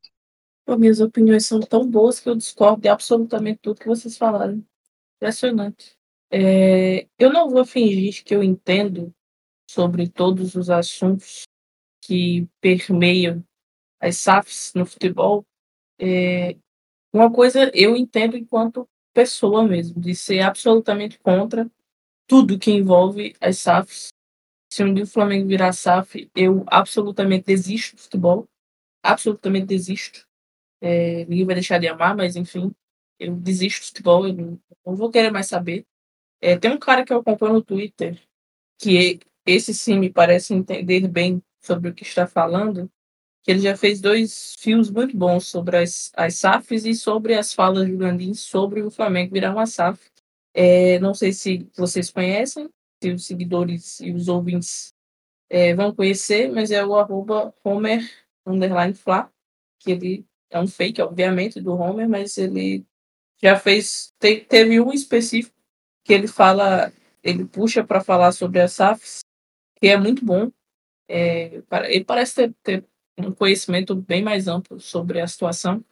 Então, recomendo para quem não entendeu o que é que o Flamengo está pretendendo, o que é que o Landim está pretendendo, quem não entende muito bem, assim como eu, é, de, do completo processo do que é virar SAF, ele traz até outros exemplos, tanto a SAF do Cruzeiro quanto a SAF do Vasco, enfim, ele vai é, se debruçando sobre o assunto e vai elencando pontos muito importantes que a torcida precisa é, pôr, pôr os olhos ali com um pouco de carinho para entender o que é que o Landim e a Corja que está no Flamengo, ela se apresenta para fazer, né? Porque palavras bonitas e desconectadas da realidade, a gente está bem acostumado, não só no Flamengo, como em quase todos os âmbitos no nosso país.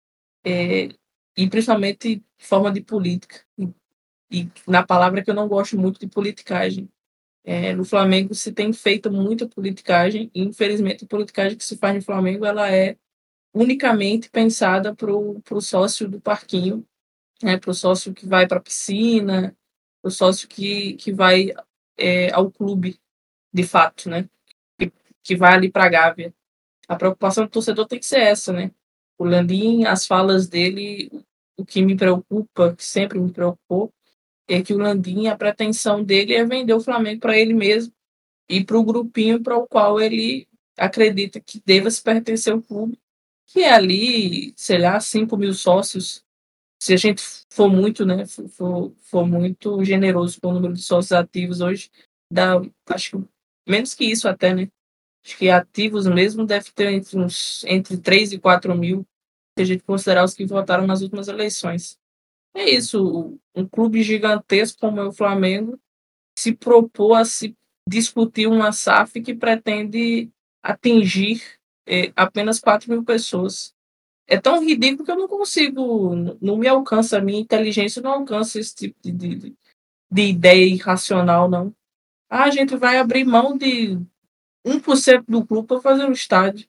Pô, faça as contas, irmão, é impossível. É impossível que isso aconteça. Onde você já viu esse modelo de negócio? Eu que sou estupidamente burro, sei que isso vai acontecer, cara. Não vai, porque não é assim que funciona nenhuma regra, nenhuma regra de negócio no mundo. Nunca aconteceu com nenhum clube do mundo. Nenhum dos que, que fizeram esse tipo de negócio aconteceu assim. O Flamengo, por mais imenso que seja, ele não vai ser uma exceção à regra, porque você vai vender uma mínima parte do clube, vai virar ação para você obter um, um, negócio como um Estado, que é um negócio que demanda não só uma renda para construção, que já seria uma renda absolutamente é, inviável, pro, pra, até para o faturamento do Flamengo anual, que tem se tornado gigantesco. Se a gente fosse pegar em número, seria 100% do, do, do que o Flamengo fatura no ano para o valor base do estádio, né? Isso sem contar o terreno, enfim, é, tudo que envolve a construção de um, de, um, de um empreendimento como esse.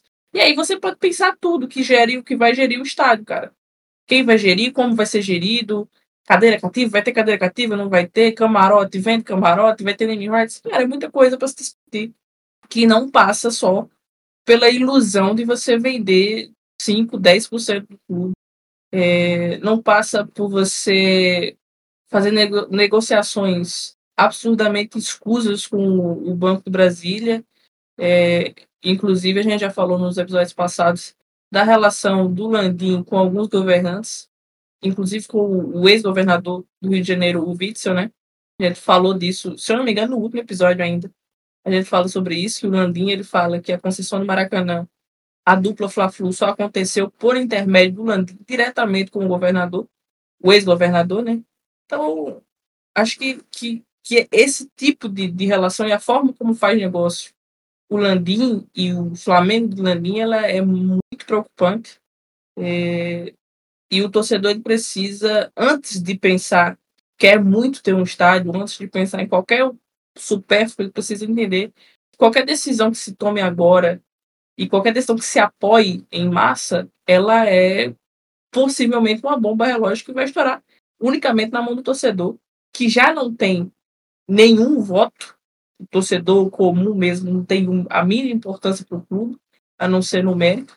E se a gente começa a ir em rede social e ir ao Maracanã, enfim, ir aos lugares e validar essa opinião, a gente vai entregar de bandeja o nosso clube para esses 4 mil, 5 mil sócios. E, enfim, cara, é, eu realmente recomendo que quem, quem tem mais interesse, quem vai ouvir o episódio, enfim, que tem interesse em entender o que tem se propõe, tem se pro... nem sei como se fala isso. Enfim, o que, é que tem proposto o Landim, Vai lá no, no arroba desse cara que eu falei, o Homer Underline Flá.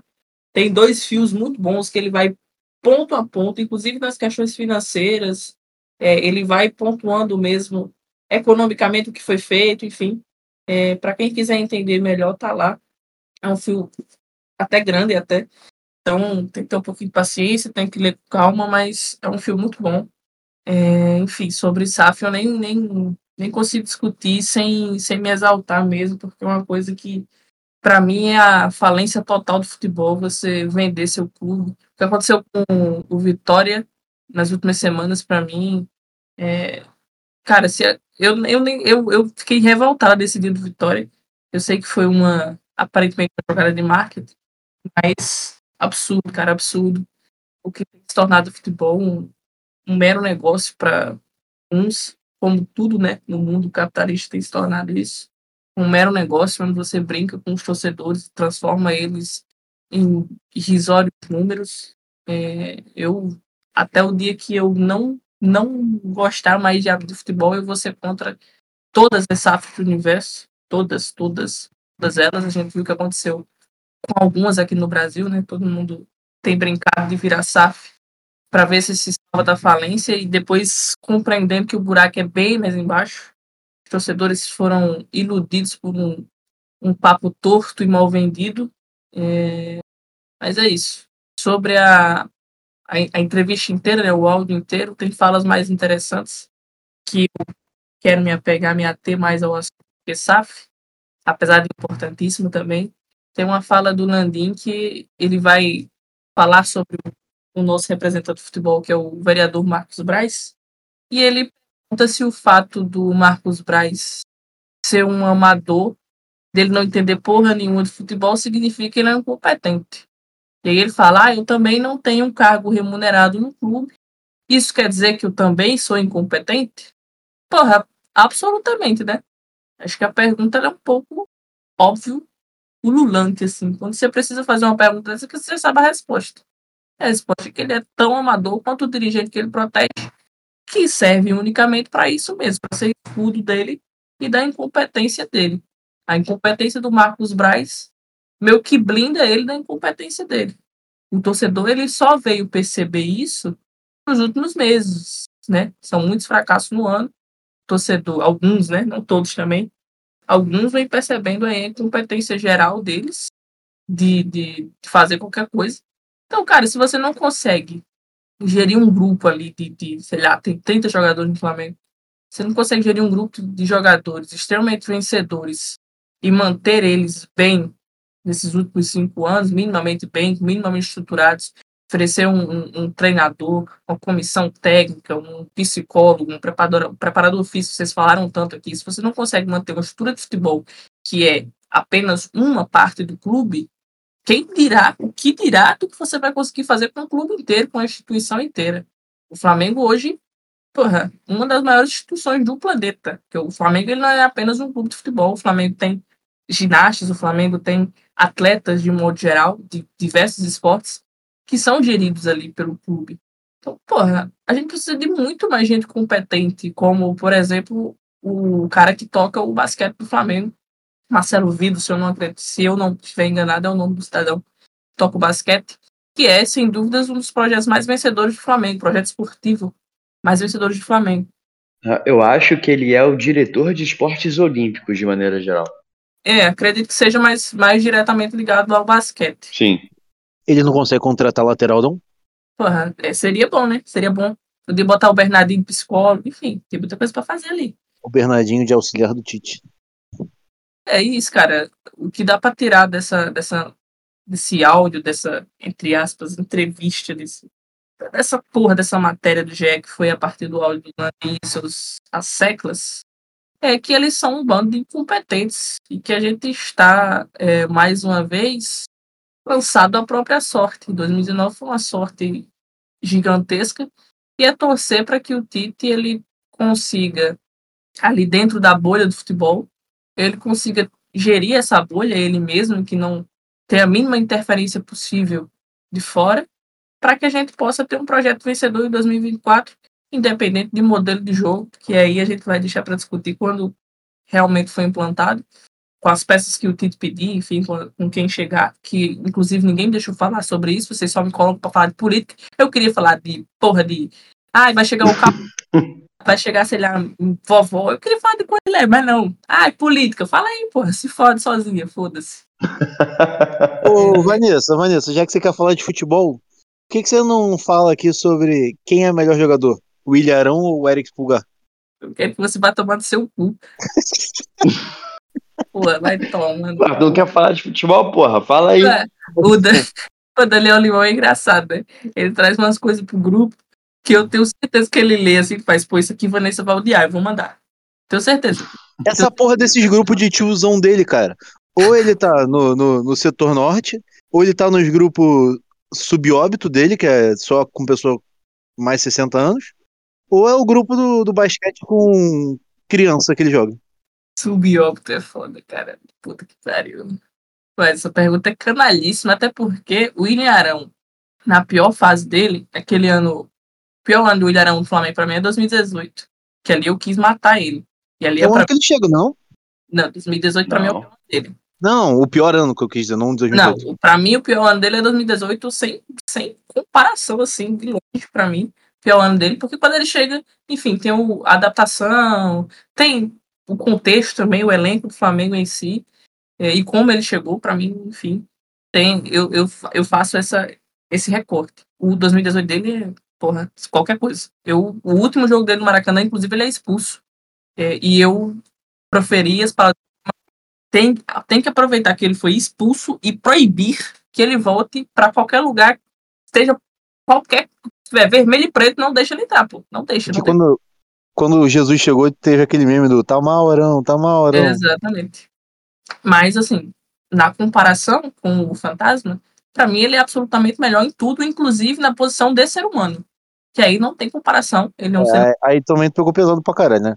Infinitamente melhor. Então, porra, não faço uma comparação imbecil, idiota, não. Eu, inclusive, eu faço isso porque vocês me testam muito, mas eu gostaria de ter passado o ano inteiro sem citar esse personagem do Flamengo, que veste a camisa 5, que é um comunzaço da bola, comunzaço da bola. Para você colocasse um poste parado no meu campo, faria absolutamente a mesma coisa que ele faz, absolutamente a mesma coisa. A diferença é que ele compete, a, a, nossa, a nossa a base de comparação dele é com o Thiago Maia. E aí, comparado ao Thiago Maia, qualquer coisa é estupidamente melhor, porque o Thiago Maia é um imbecil, um inútil, um acéfalo, porra, vai tomar no cu muito ruim. Então aí a comparação é até injusta, porque, enfim, né? Não, não tem muito o que fazer. Entre um nada e um poste, é melhor ter um poste. Então, por mim, a gente colocaria dois postes. Dois inanimados postes. Como não é do meu agrado, não vou fazer isso, eu espero que a gente contrate dois bons volantes, ou que o Alan resolva que ainda tem uma carreira de futebol para jogar, e não vire mais um, um, item decorativo do departamento médico, e aí a gente consiga jogar com o Alan e outro volante, que seja um volante de mais marcação, enfim, para o Alan ser o, o, segundo volante, qualquer coisa, qualquer porra dessa, e que esse fantasma camisa assim, que ele vá pra puta que pariu, caralho, a quatro, pro inferno, pra onde ele quiser e que ele suma da minha vista que eu nunca mais tenho que falar sobre ele. Ô, Vanessa, mas tu não acha que lá em 2019, quando o Arão deu aquela falha contra o River Plate, ele não matou meia dúzia de idosos também? É, só se for do grupo do Daniel Alemão.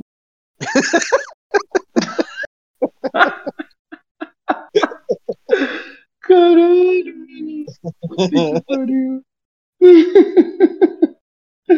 Meu Deus do céu. Uh, olha só, já que vocês queriam falar de futebol aí, aproveitando uma pauta que apareceu esses dias, tal qual Mauro César venderia o pipoqueiro Adílio em 1983, não duvido também que ele tenha segurado a famosa faixa Júnior Bailarino.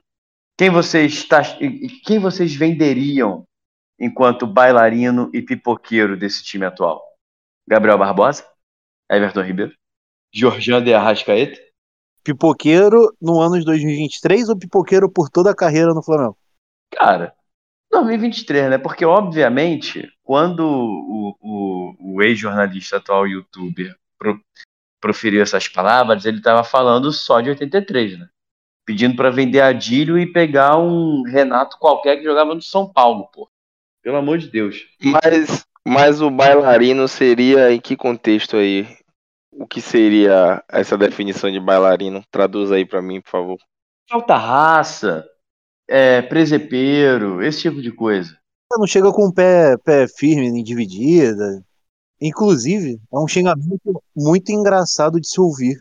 Quando você vai ver jogo do sub-20, sub-17, sub-15, sub qualquer coisa, que tá cheio de pai de jogador ali da base junto. Aí daqui a pouco alguém puxa, xinga alguém. Caralho, não xinga meu filho, não! Não chama meu filho de pé de bailarino, não! Caralho, é muito engraçado. É o melhor momento de se ver qualquer jogo do- da vida é nesses joguinhos aleatórios de, de base. É muito bom. Pais frustrados torcendo contra crianças. Pô, imagina o pai do Tomás assistindo ele jogar. Caralho. Vocês podem deixar o Lucas falar. Eu quero muito ouvir a opinião dele sobre isso. Eu tô aqui unicamente pra ouvir quem ele quer vender.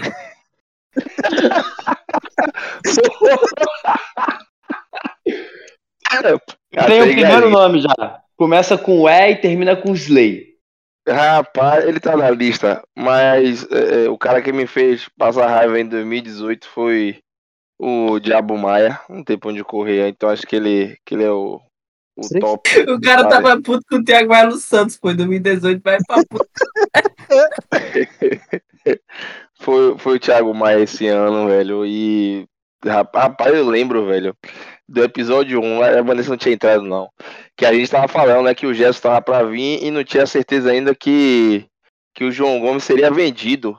Aí eu lembro muito bem que nesse episódio, nesse, nesse podcast aqui, seu Heitor, seu Gabriel Trade falaram que o João Gomes comeria banco porque o Thiago Maia era, era indispensável nesse elenco de 2023 no, no Flamengo, que o Thiago Maia não tinha como sair, quem deveria comer banco era o João Gomes. E eu não, eu falei, não, rapaz, o Gerson vai chegar, vai conquistar a vaga dele, mas o João Gomes não pode sair. Pode voltar no episódio 1, se vocês quiserem, tá lá a prova. Mas é o Thiago Maia, Caralho, o maluco fez acusação séria. é o Thiago Maia, seguido do Wesley, e depois, na, na, no final, na reta final da temporada, o goleiro Rossi. Pra mim, são os três aí. Gabigol não fez uma temporada muito boa, mas é, é, a gente dá pra passar pano por toda a trajetória que ele, que ele construiu. Everton Ribeiro também, final de do- 2022 pra ele foi, foi um ano muito bom, então não tem como voltar nesses caras. Então é Thiago Maia, Wesley, burro, bagre, terrível, que lateral horroroso. Que é, é, eu não conseguia, eu ficava imaginando por que a Vanessa conseguia discutir comigo pra defender o Wesley, velho.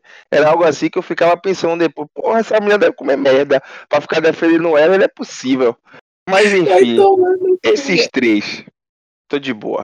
Velho, o pior é que eu tava esperando ele mandar uma lista aqui e ele mandou quatro nomes. Ele não mandou nem Vitor Hugo, ele passa metade do jogo. E o Vitor Hugo não joga tem seis meses. Ele passou seis meses querendo vender o Vitor Hugo e agora ele fala Vitor Hugo, pô. É que esse moleque é tão insignificante que o Lucas até esqueceu dele, pô.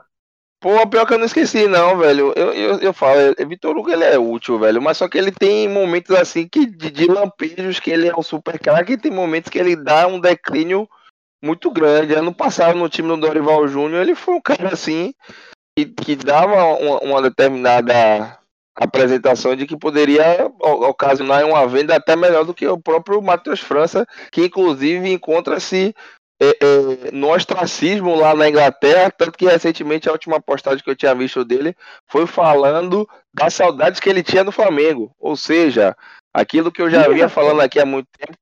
Pô, vocês podem ir no Instagram dele lá. do Tomara, França. agora tomara que ele volte, mano. Matheus França é muito bom. Ele. Nenhum um, mulher, pronto, bailarino é Matheus França, moleque perninha da porra. Aí isso aí que é o verdadeiro bailarino. E o Lucas é tão fã. O Lucas é tão fã, mano, que ele foi. Ele foi pro Instagram do cara olhar, velho. Que isso? É muito fã, velho. Você ativou o sininho também? Não, pô, é porque aparece assim no Explorar, como eu procuro várias coisas assim do Flamengo, até o Paparazzo apareceu esses dias pra mim.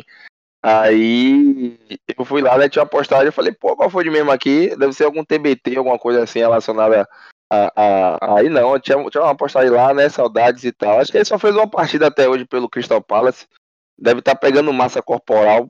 Saiu daqui parecendo que desnu- desnutrido. Caralho, velho. Ai, Jesus. Pô, a minha barca é bem maior. A minha barca, eu vou no. Eu não sei qual foi o perfil que eu vi, mano. Mas o cara vendeu o time todo. Teve um episódio que a gente falou isso, né, aqui, sobre vender o time todo. Sim, não precisava juntar, pensar muito, não. Salvava ali Gabriel Rascaeta, Everton Ribeiro, Bruno Henrique. É, quem mais que a gente salvou naquela época? Não sei se a gente salvou o Rodrigo Caio, mano, o Rodrigo Caio é meio bichado. Mas enfim, tirando o, o, acho que Gerson, né, também. Aí a gente vai acrescentar os bons desse ano. A gente salva o adaptado Cebolinha, o Pedro, e pronto, o resto vai com Deus, irmão. Pode ir feliz, eu não quero ninguém mais de lateral, zagueiro, goleiro, por me juntar. Eu disse assim, irmão, é o caminho, vai em busca da tua felicidade, da tua verdade aí. Você não é jogador de futebol, você não serve para o Flamengo, você não serve para ser ser humano. Por favor, pare de desperdiçar oxigênio na terra. Não, o pior é que se é, divulga, se tipo o Flamengo faz isso daí, essa reformulação toda aí que tu falou, é, no final das contas vai ter filha da puta falando que não renovou nada do time e que tem que renovar. Ou seja, porque eles querem se livrar, a gente sabe bem de quem que eles querem se livrar, né? A galera tá muito. A galera tá muito empolvorosa pra ver de Gabriel, né, mano? Eu vi uma postagem. Cara, só vão sossegar quando isso acontecer, cara. Pô, ele não sei o que foi que ele postou, mano. Eu não sei se alguém postou, na real. Acho que foi a Raíssa, Raíssa, lá o nome da, da, da setorista lá do, do paparazzi postou uma foto do Gabriel, né, no primeiro dia de férias dele. E aí a galera tava empolvorosa nas épocas. Vagabundo, cachaceiro, tá inchado, casa do Flamengo. Porra, meu irmão, é muita falta do que fazer, viado. Meu Deus do céu. Inchado, falou filha da puta que tem uma barriga de, porra, um metro e meio de diâmetro. Ah, fode, porra. Vou começar pelos goleiros. Mandaria o Matheus Cunha pra puta que pariu, devolve ele pro São Paulo. Santos também, não, pra mim não fica o Rossi ficaria para ser reserva. Zagueiros. Com muita dor no coração, eu deixo o Rodrigo cair embora. Davi Luiz também, eu nem lembrava que ele tava no Flamengo quando citou ele no último jogo. Eu falei, caralho, esse filho da puta ainda tá recebendo salário daqui. Esse também pode ir com Deus. Pode ir lá jogar no Fortaleza, no, no caralho, quase no Cruzeiro, sei lá. Qualquer outro time. E o Pablo. Pablo. Só ficaria com Léo Pereira e Fabrício Branco. Uh, laterais começar pelos direitos. Só ficaria com o Varela. Não sei porquê, de novo, eu já falei isso antes, mas não sei porque o Varela eu deixaria no elenco para ser reserva. O resto pode ir pra casa do caralho. Irmão, o Wesley quase não cabe na foto daqui do, Flamengo. Caralho, a cabeça dele é tão grande. Lateral esquerdo a gente não tem mais, né? Só tem um beijinho. Então não tem por que mandar esse cara embora. Deixa ele. Os volantes. Thiago Maia, Deus. Só. Pulgar, Gerson e Alan deixaria. Meias. Deixaria todo mundo. Não tiraria o Vitor Hugo, não. Eu acho que ele é um moleque inteligente. Ele é um moleque que entende da redonda, entende da bola. Tem tudo a crescer com o Adenor. Atacante. Também ficaria com essa rapaziada que tá aí hoje. Não mandaria ninguém embora, não. Talvez, se não tivesse chego o Tite, mandaria o Everton Cebolinha pra puta que pariu. Mas, como chegou o Adenor, adaptou o homem soltou o Tigre, como o Gabigol citou quando ele veio pra cá, né? Contra a gente era um leão, era um tigre, era qualquer porra dessa aí. E agora ele tá mostrando ser, tá voltando a jogar bem.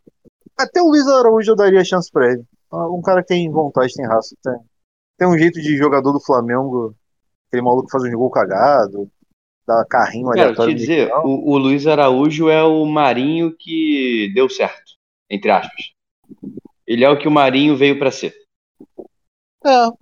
Burro, estúpido e imprestável. É nesse momento, é nesse momento que a gente faz o recorte racial, velho. Que a gente fala do privilégio branco, porque Marinho e Luiz Araújo é seis e meia dúzia. Só queria dizer isso. Obrigado, meu amigo. Me sinto contemplado com sua fala. Mano, o Marinho foi muito mal aqui, muito mal, muito mal. O Cebolinha, jogando nada, jogava melhor que o Marinho aqui. Vocês gostam muito de número, né? Marinho, por exemplo, que foi horrível. Caralho, eu sou matemático, filha da puta. Eu vou gostar do quê? Oh, peraí, cara, deixa eu falar, irmão. Você tá muito estressado. Porra, pista!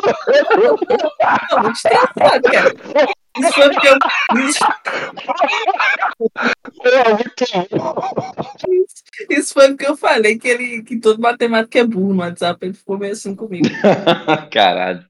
Mas então, o, o Marinho, galera que gosta muito de número, o Marinho, em toda a passagem estupidamente ridícula dele pelo Flamengo, e comparando com a, o início da patética passagem do Cebolinha, e se você fizer o recorte de investimento, um custou 90 milhões, outro de graça, praticamente, é, eles tinham ali no início números muito compatíveis. O Marinho chegou a dar, se eu não me engano, e, eu, e aí vocês vão atrás dos números, já que vocês são matemáticos, um número de assistências ali relativamente parecidos com a quantidade de jogos né, e de minutos em campo. Ou seja, números por números não quer dizer absolutamente nada. O Cebolinha, personagem que eu odeio muito, mas que, enfim, tem melhorado, que não é estupidamente ruim como ele se fez parecer. Ele não, não posso comparar ele com o Marinho em questão de ruindade, que ele tem uma certa qualidade que às vezes ele não consegue demonstrar, às vezes igual quase sempre. Mas ele tem uma certa qualidade. O Luiz Araújo, que para mim é o Cebolinha com bicho americano, foi para Disney, ele ainda consegue ter menos qualidades assim, futebolísticas que o Cebolinha, que comparado com o Marinho, um gênio. E aí você compara Luiz Araújo e Marinho, para mim é só a mesma coisa. Absolutamente a mesma coisa. A diferença é que o Luiz Araújo foi jogar na MLS e o Marinho foi jogando aqui. Inclusive foi rei da América. Ganhou o um anelzinho lá, né? Uma parada assim. Uma coisa meio absurda dessa. E que o Marinho, é, em qualidades individuais, assim, eu ainda acho que ele é melhor que o Luiz Araújo. O Luiz Araújo é um ponta com muita vontade de correr, cara. Parece que se você soltar um osso dentro de campo, ficar jogando lado para outro, ele vai ficar correndo lado para outro. Essas paradas é um, é um cachorro, é um Golden Retriever ali na ponta direita do Flamengo. Ele é absolutamente ruim, cara, assim. Absolutamente ruim. Não sei o que, que viram de qualidade nesse meio, porque ah, ele marca. Pô, ele tem que fazer alguma coisa, irmão. Ele não consegue driblar, ele não consegue é, criar jogadas de meio campo. Ele tem que correr, porra. Se a função dele no campo é essa, ele tem que fazer a função dele, que é correr pra caralho, marcar pra caralho, e foda-se. Se a gente precisa de um cara desse no elenco, não sei. Não sei se a gente precisa. Mas já que tá aí, e custou 8 milhões, se eu não me engano, uma coisa do tipo, 8 milhões de, de, de dólares, se eu não estiver muito enganado. Então, acho que o, Tite vai conseguir agregar um, as poucas qualidades que ele tem. Mas dizer que tem uma diferença gritante, exorbitante dele pro Marinho, não tem não. Você tem que fazer um recorte também, que o, Marinho só tem muita assistência graças a um homem chamado Fabrício Bruno. Que era um bug ali, temporal, tal qual o cruzamento do Gabigol de fatiada pro Bruno Henrique. É, bug esse que só aconteceu também naquele 5 a 0 contra o Atlético Paranaense, que a gente jogou com o time reserva. É, o Marinho ali deu 58 assistências pro Fabrício Bruno. Pô, pelo amor de Deus, mas eu também não vou ficar, não vou gastar minha, minha saliva porra, defendendo o Luiz Araújo numa briga com o Marinho, porque eu ainda tenho um, porra, um resquício de amor próprio. E o Heitor voltou. Heitor, tu quer meter o seu bedelho aí? Você quer escolher alguém entre Luiz Araújo e Marinho? Aproveita e faz a sua barca aí, do mesmo jeito que o Mauro César é, demitiria, venderia o Adílio para comprar o Renato de São Paulo em 83. Faz a tua barca aí. Então, entre os dois acéfalos, eu acho que no meu time eu escolheria ainda o Luiz Araújo assim, por mais da, que a Vanessa tenha pontuado todas as inutilidades dele, que realmente são muitas, é assim, ele querendo ou não, supostamente ele é um cara que bate bem na bola, mas a gente não vê ele batendo na bola. Supostamente é um cara que tem um passe bom, mas a gente também não vê ele dando passe. Eu acho que isso também tem muito a ver com a forma que ele joga. Aí você pode entrar em né, o questionamento. Já que ele não joga em posições que valorizam essas características, vale a pena?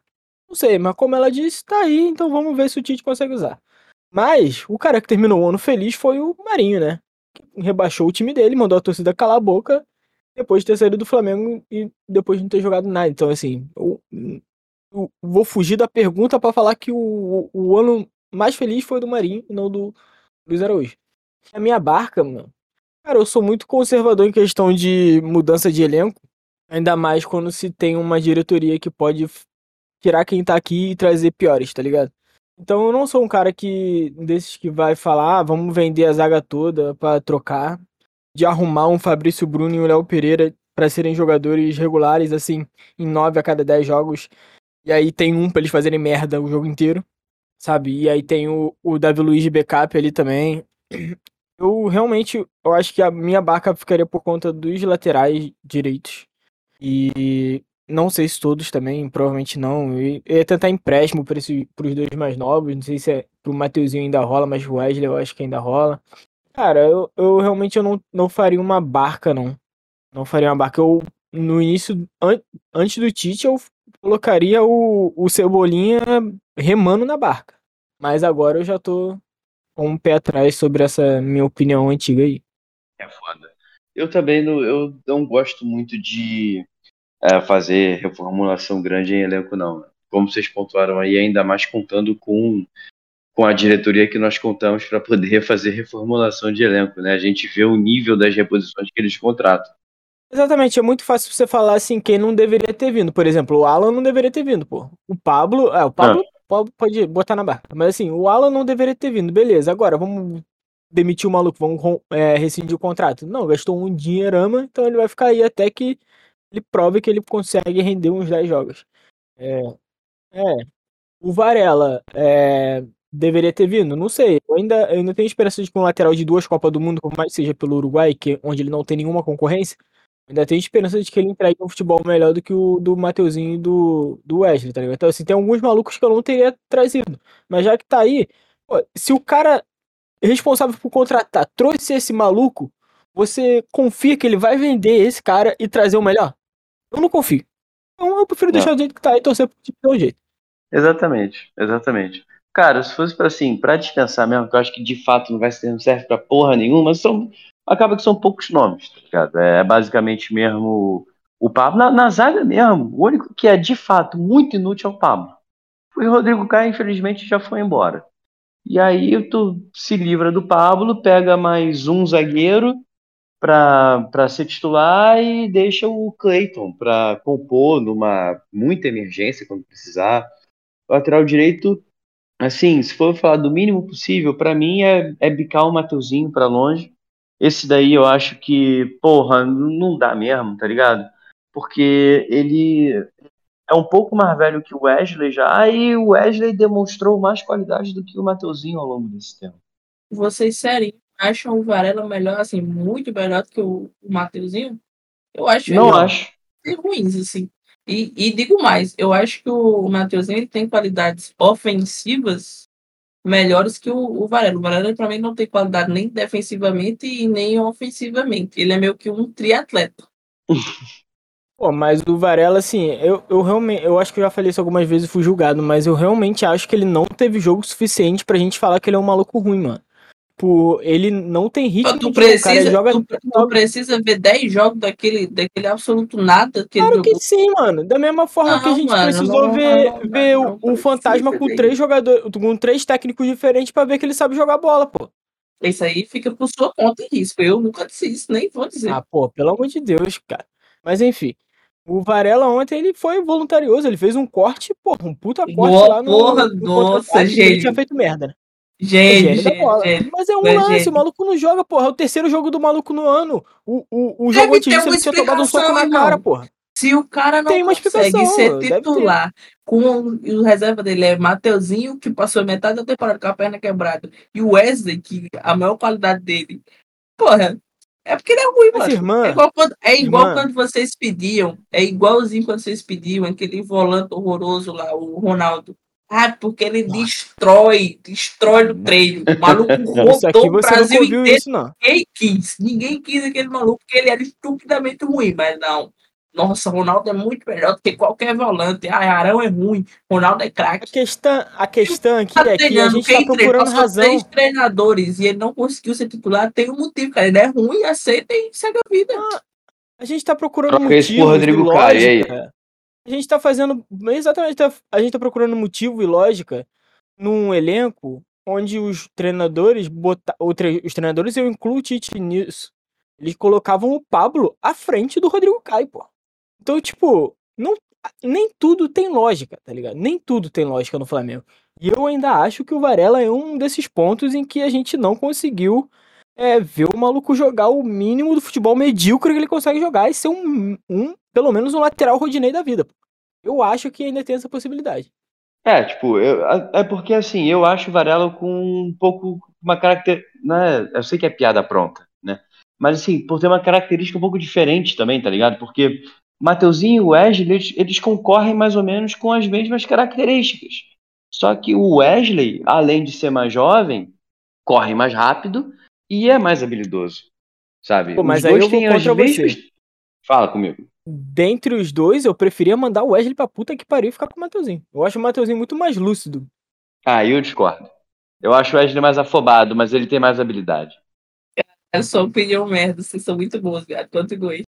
Porra, é só Ué, lateral você- merda? Não quer opinião boa? É porque, é porque assim, eu De vou concordar preferência. tu. Eu vou concordar. Porque a opinião claro boa que eu vou no Mengo, pô. Cla- claro que que é a primeira temporada dele, né? Mas eu acho que nessas nessa temporada ele conseguiu me fazer passar mais raiva do que o Mateuzinho em três, tá ligado? Então, se fosse pra mandar alguém pra puta que pariu, eu mandaria o Wesley também. Sabe por quê? É porque o Mateuzinho revezava com o Rodinei o tempo todo.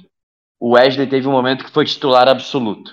O que diz muito sobre o Mateuzinho também. Não, mas é aquela coisa, tipo assim, o Matheus, ele teve alguns lampejos assim que foram interessantes, né? É, é, tem algumas assistências, jogos que passavam por, por ele, assim e tal. O Wesley talvez só teve dois jogos. O do Atlético Mineiro, que ele decidiu lá, né? Fez aquele gol. E o do da Libertadores, que ele fez um gol também, não lembro qual foi, que foi até o primeiro gol dele como profissional. Mas em contrapartida, velho, o que a gente teve de entregada dele assim, momento decisivo, foi uma parada assim absurda. Aquele jogo mesmo contra o, o, o Racing lá na, na Argentina foi pô, o cu do mundo, tá ligado? Então, Irmãos, o Matheus é o lateral do Flamengo com mais assistências desde Léo Moura. depois Desde do Léo Moura, Moura. exatamente, exatamente. Eu o lateral com mais depois do Léo Moura, velho. Tá, tá ligado, velho? O L não dá, velho. O L não dá, velho. O L ele sofre de hidrocefalia, só que não foi. Não veio pra Irmão, calma, público calma. pra. Peraí, calma, peraí, peraí. Próximo que você Olha o fala, capacitismo aí. olha as coisas que você fala, viado. Pelo amor de Deus, irmão. Porra, não pode nem fazer um bullying mais.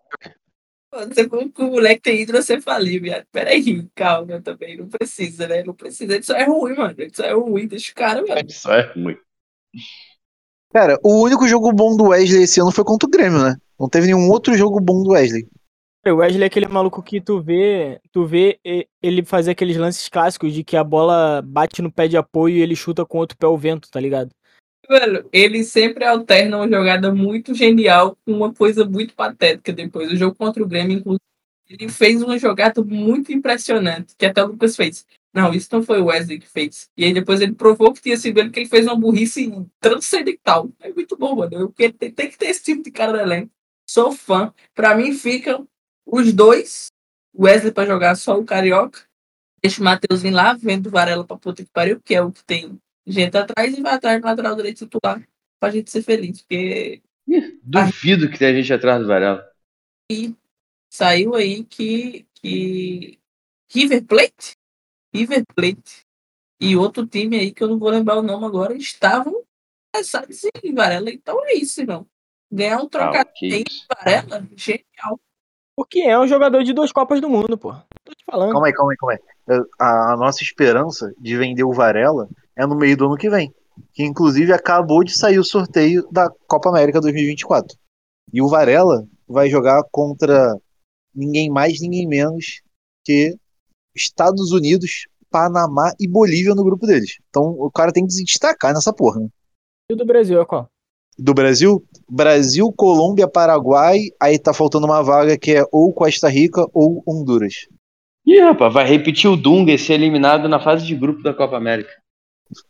O, o outro grupo, que é o grupo da Argentina, é Peru, Chile, Canadá ou Trindade e Tobago. Ainda tem que decidir essa última vaga, que provavelmente é do Canadá, né? Aí o outro grupo, Caralho. Aí o grupo B tá emocionante. México, Equador, Venezuela e Jamaica. Porra, não, não sabia que o campeão da Copa América pegava o grupo mais baba do, do campeonato. Que coisa nojenta esse grupo da Argentina. O Chile tá mal assim?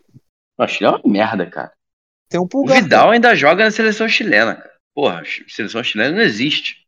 O Vidal tá indo pro time que acabou de ser vice da Libertadores, pô. O que mostra como a Libertadores do Fluminense foi uma moleza. Mas eles ganharam no Maracanã, cara. A gente tem que respeitar. É, realmente. A gente tem, É. assim, 58 Libertadores e eles vão ter uma vocês chegaram nesse assunto, mano? Perdi aqui. Isso com a seleção. Era, era sobre a venda do Varela no meio do ano.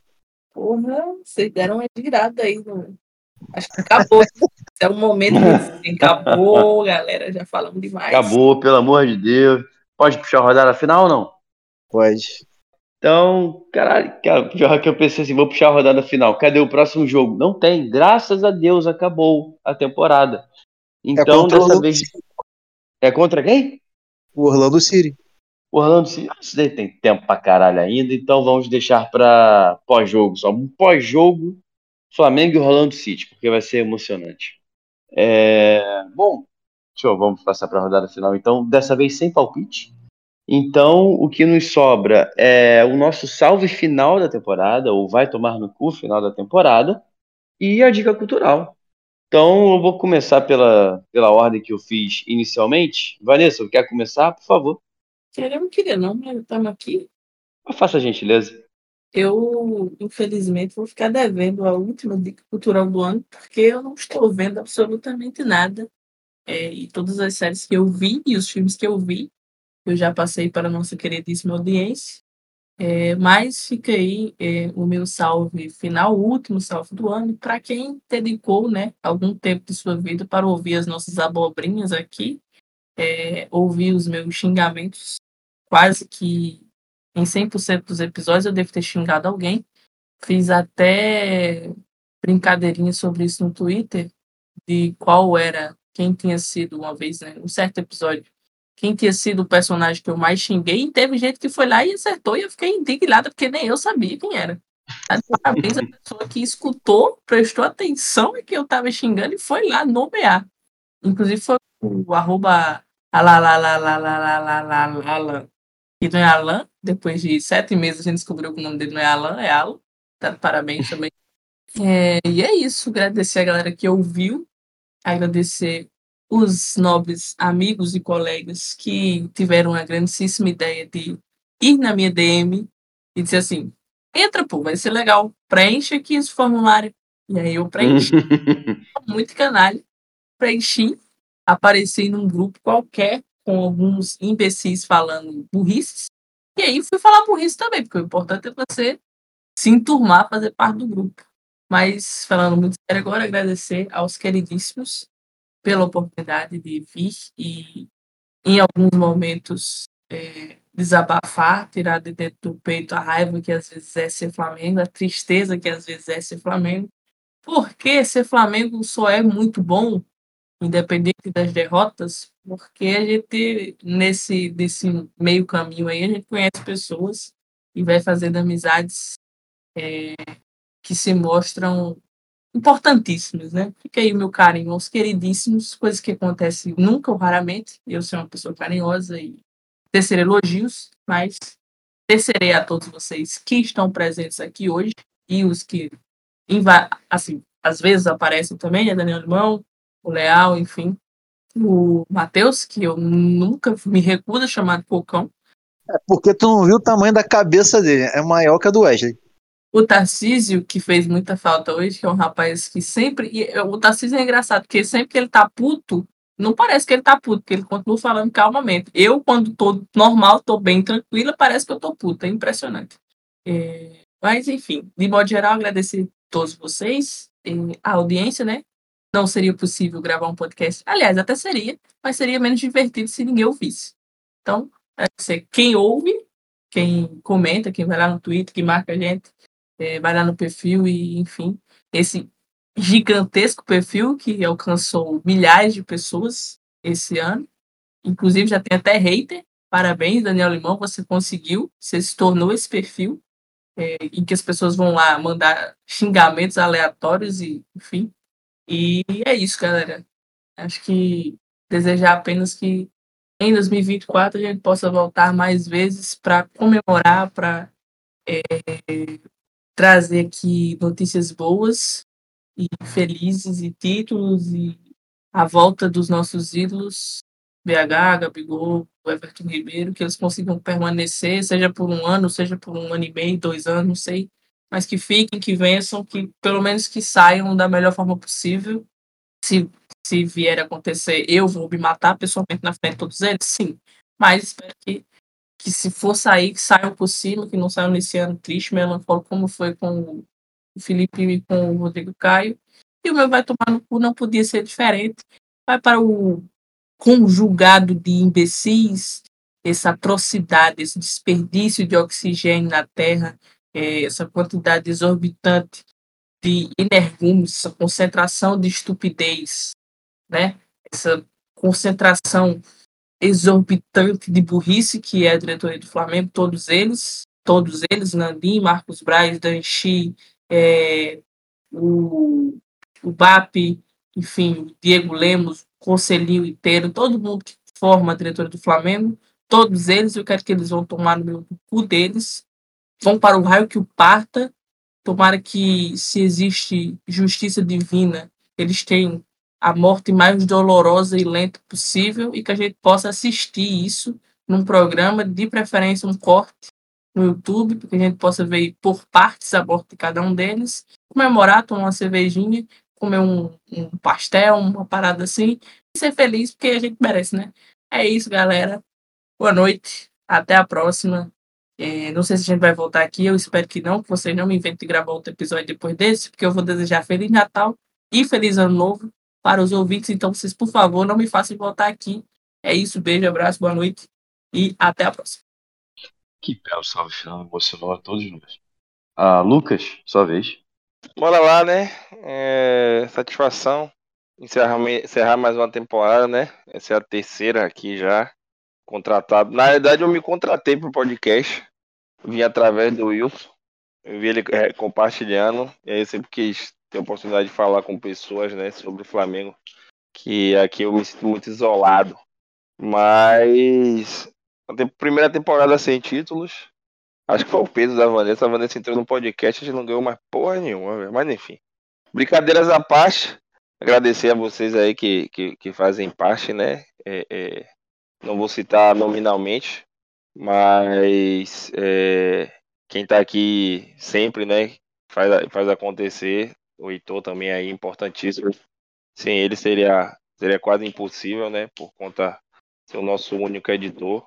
E pela, pelos momentos de risada lá no grupo, com as aleatoriedades, as merdas, e que o Flamengo em 2024 ele é, consiga fazer com que a gente volte aqui para para ficarmos iludidos, falarmos de títulos, de atuações exuberantes, esperar o Real Madrid ou coisas assim do gênero, né?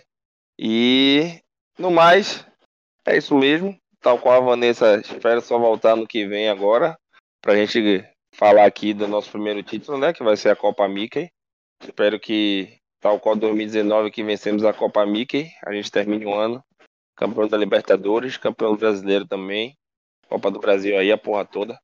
E meu salve vai para nossos queridos ídolos que, de forma melancólica, se perdido pelo Flamengo com a derrota, né? E nem entraram em campo. Tanto Felipe Luiz como Rodrigo Caio tiveram as suas despedidas da torcida no domingo. Fiquei muito sentido pelo Rodrigo Caio por ter jogado tão pouco poderia ter, ter sido melhor oportunizado, poderia ter sido titular ontem, né, na partida contra o São Paulo. Seria bem emblemático, né, a despedida dele Flamengo no, no estádio em que, em que do time que o revelou para, para o futebol. E Rodrigo Caio com o joelho deformado é 3 milhões de vezes elevado ao quadrado, né? Temos um matemático aqui, ele vai fazer essa conta para vocês quando ele for dar, dar o salve dele, ele diz a resposta melhor do que o Pablo. Então, daria assim tranquilamente para ele ter jogado a partida de ontem. Uma vez que o resultado adverso parece que já era esperado e, e não tenho dúvidas que ele entregaria uma atuação minimamente mais decente do que foi a do nosso terraplanista. E indicação cultural tem uma sériezinha, né, da, da na Amazon, né, lançou os quatro primeiros episódios, próximo só ano que vem agora, que é a Invencível, é uma, uma, baseada em um HQ do, do mesmo autor de, de The Walking Dead. Ela tem uma pegada um pouco mais, mais violenta para o mundo do, dos super-heróis e é bem, bem interessante. Tenho assisti a primeira temporada, assisti essa primeira parte da segunda e segue um pouco a lógica de, de The Boys também, é bem, bem divertidinha. E no mais é isso, tamo junto. Até a próxima e é nóis, valeu. Vinícius? Opa, é, primeiramente, eu queria agradecer por poder participar mais uma vez aqui, pela terceira vez esse ano, sei lá, pela segunda vez esse ano. É, é muito bom estar presente desde quando foi fundado, desde lá dos primórdios, na pior qualidade possível de opiniões desse podcast, e ela se mantém até hoje. É, eu queria mandar um salve para um, uma turma minha que me encheu o saco desde que descobriu, quando eu comentei, sei lá, por algum motivo, que existia o podcast, e eles ficavam reclamando, pô, tu não participa nunca, tu não vai, que não sei o quê. Aí eu ficava, pô, esse filho da puta só quer gravar meia-noite, 10 horas da noite, e eu já tô a mimir. Então, hoje eu fui levemente responsável e vim participar, mesmo sabendo que eu tinha que já estar tá dormindo. É, então, queria mandar um salve para minha turma que não os verei mais por conta de férias, a 10-10 lá do, do Pichincha. Uh, eu acho que ninguém vai ouvir até esse momento do podcast, mas eu vou avisar para eles que em algum momento tem um salve, então vou farmar aí ouvintes para esse episódio. Pequenos, porque é uma turma minúscula. Uh, eu quero deixar aqui registrado já o placar do nosso jogo contra o Orlando City. Que a gente vai fazer o Júnior Urso passar vergonha Uh, vai ser 4 a 0 Flamengo. E minha dica cultural. Uh, não vou indicar nenhum filme, nenhuma série, não. Vou indicar um jogo que eu estou extremamente viciado, que é o Marvel Snaps. Porra, que jogo foda. Incrível. É, muito foda. Tem mais alguma coisa que tinha que falar? Não, né? Ah, então vai tomar no cu. Meu vai tomar no cu esse ano vai para o Landim. Então, fica aí registrado mais um ano odiando esse grandiosíssimo filha da puta. Gostei muito do seu encerramento, acho muito simbólico. É, bom, pessoal que está nos ouvindo até agora, uh, infelizmente o Heitor não conseguiu ficar até o final, ele não consegue falar agora, e mas ele me pediu para falar aqui a, o salve final dele, indicação cultural e tudo. E como eu tenho hombridade, eu vou falar dica cultural, porque ele acabou roubando a minha. Uh, dica cultural dele, Vale o Escrito, série, se você está numa caverna, a série documental na Globoplay sobre a história, as, as disputas, né, do bispo aqui no Rio de Janeiro, e pessoalmente eu acho muito legal, porque não é só uma série contada é, por quem está vendo a situação de fora, né, por jornalista, por policial, por juiz, enfim, também é muito baseada nos relatos de quem está dentro da guerra, né? Então tem depoimentos da da Xana Garcia, da Tamara Garcia, que são filhas do Maninho, que era um dos maiores, um dos grandes bicheiros aqui do Rio. Tem depoimento de uma porrada de gente envolvida, Capitão Guimarães, filho dele, é, o, Anísio Abraão da, da Beija-Flor, se eu não me engano, do filho dele também, que hoje em dia é diretor da Liesa, é futuro, vai ser futuro presidente da Liesa, da Liga das Escolas de Samba aqui do Rio, a relação do jogo do bicho com o carnaval, enfim. É excelente a série documental, sugiro muito que a galera assista também. Uh, o salve final do Heitor não poderia deixar de ser para nossa queridíssima, maravilhosa audiência, que está nas alturas, está transformando esse podcast em um verdadeiro canhão de audiência, de engajamento. Uh, e também indicar para vocês, já estava me esquecendo, outra dica cultural, a nossa thread relacionando a, a série Vale Escrito com o elenco do Flamengo. A, vejam, ve, procurem essa thread, leiam, porque conteúdo da, de primeiríssima qualidade. Cara, o meu. Infelizmente, né, como eu falei, o Heitor roubou a minha dica cultural, então eu infelizmente não tenho outra para dar. Então, pessoal, confiem, assistam essa daí. É... Meu salve final também eu vou roubar, vai para vocês que estão ouvindo a gente, você que está ouvindo até agora, muito obrigado por estar tá acompanhando a gente, por, tarem, por terem começado a acompanhar a gente, por ainda acompanhar a gente, por estarem seguindo a gente nas redes sociais, dando uma moral, compartilhando, aumentando né, a quantidade de pessoas que nos acompanham. Uh, um salve para os meus queridos companheiros de bancada. É um prazer fazer o podcast com vocês, mesmo quando a gente não tá afim de falar de Flamengo, de continuar estressando com isso, falar com vocês sempre torna a, a situação mais leve, acaba ajudando a lidar também nesses momentos ruins. E não poderia deixar de ser diferente. Um vai tomar no cu muito bem dado para todo mundo do Flamengo envolvido nessa temporada ridícula que nós tivemos. Os jogadores que, porra, igual no jogo contra o São Paulo ontem, não estavam a fim de entrar em campo e não deixaram a gente comemorar sequer uma vitória no último jogo do ano. E um sal e um vai tomar no cu muito especial também para a diretoria do Flamengo, essa daí com todo o gosto do mundo, porque vocês são um bando de filhos da puta incompetentes, malditos, né, que deveriam estar debaixo da terra para não ficar desperdiçando o oxigênio. E um vai tomar no cu também especial, porque uma coisa puxa a outra, para a galera setorista que cobra o Flamengo. Viu? Vocês também, puta merda.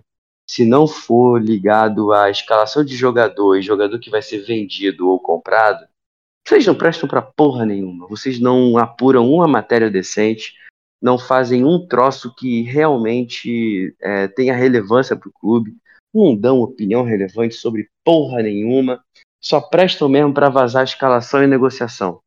Precisou a revista Piauí fazer uma matéria falando da atuação do Braz como vereador e das ligações dele com a torcida organizada. Então, galera do Globo Esporte, do Dia, do UOL, sabe, vocês todos, vocês todos, vão vocês tomarem no cu, seu bando de inúteis. Dito isso, muito obrigado a todo mundo que ficou até agora o final. Todos falamos pra caramba, um super episódio de duas horas de duração para encerrar o ano. É, você que chegou até aqui, não segue a gente ainda no Twitter e no Instagram, arroba Norte, segue a gente lá. É, é isso, gente. Uma boa noite para todo mundo. Um, se não tiver mais episódio até o final do ano, se Deus quiser, um feliz Natal, um feliz ano novo para todo mundo. A gente se vê em 2024. Um grande beijo, um grande abraço. Valeu. Valeu. Graças a Deus. Graças a Deus. Valeu, rapaziada. Tamo junto. Daniel Limão vai tomar no cu. Valeu, valeu. Valeu, gente.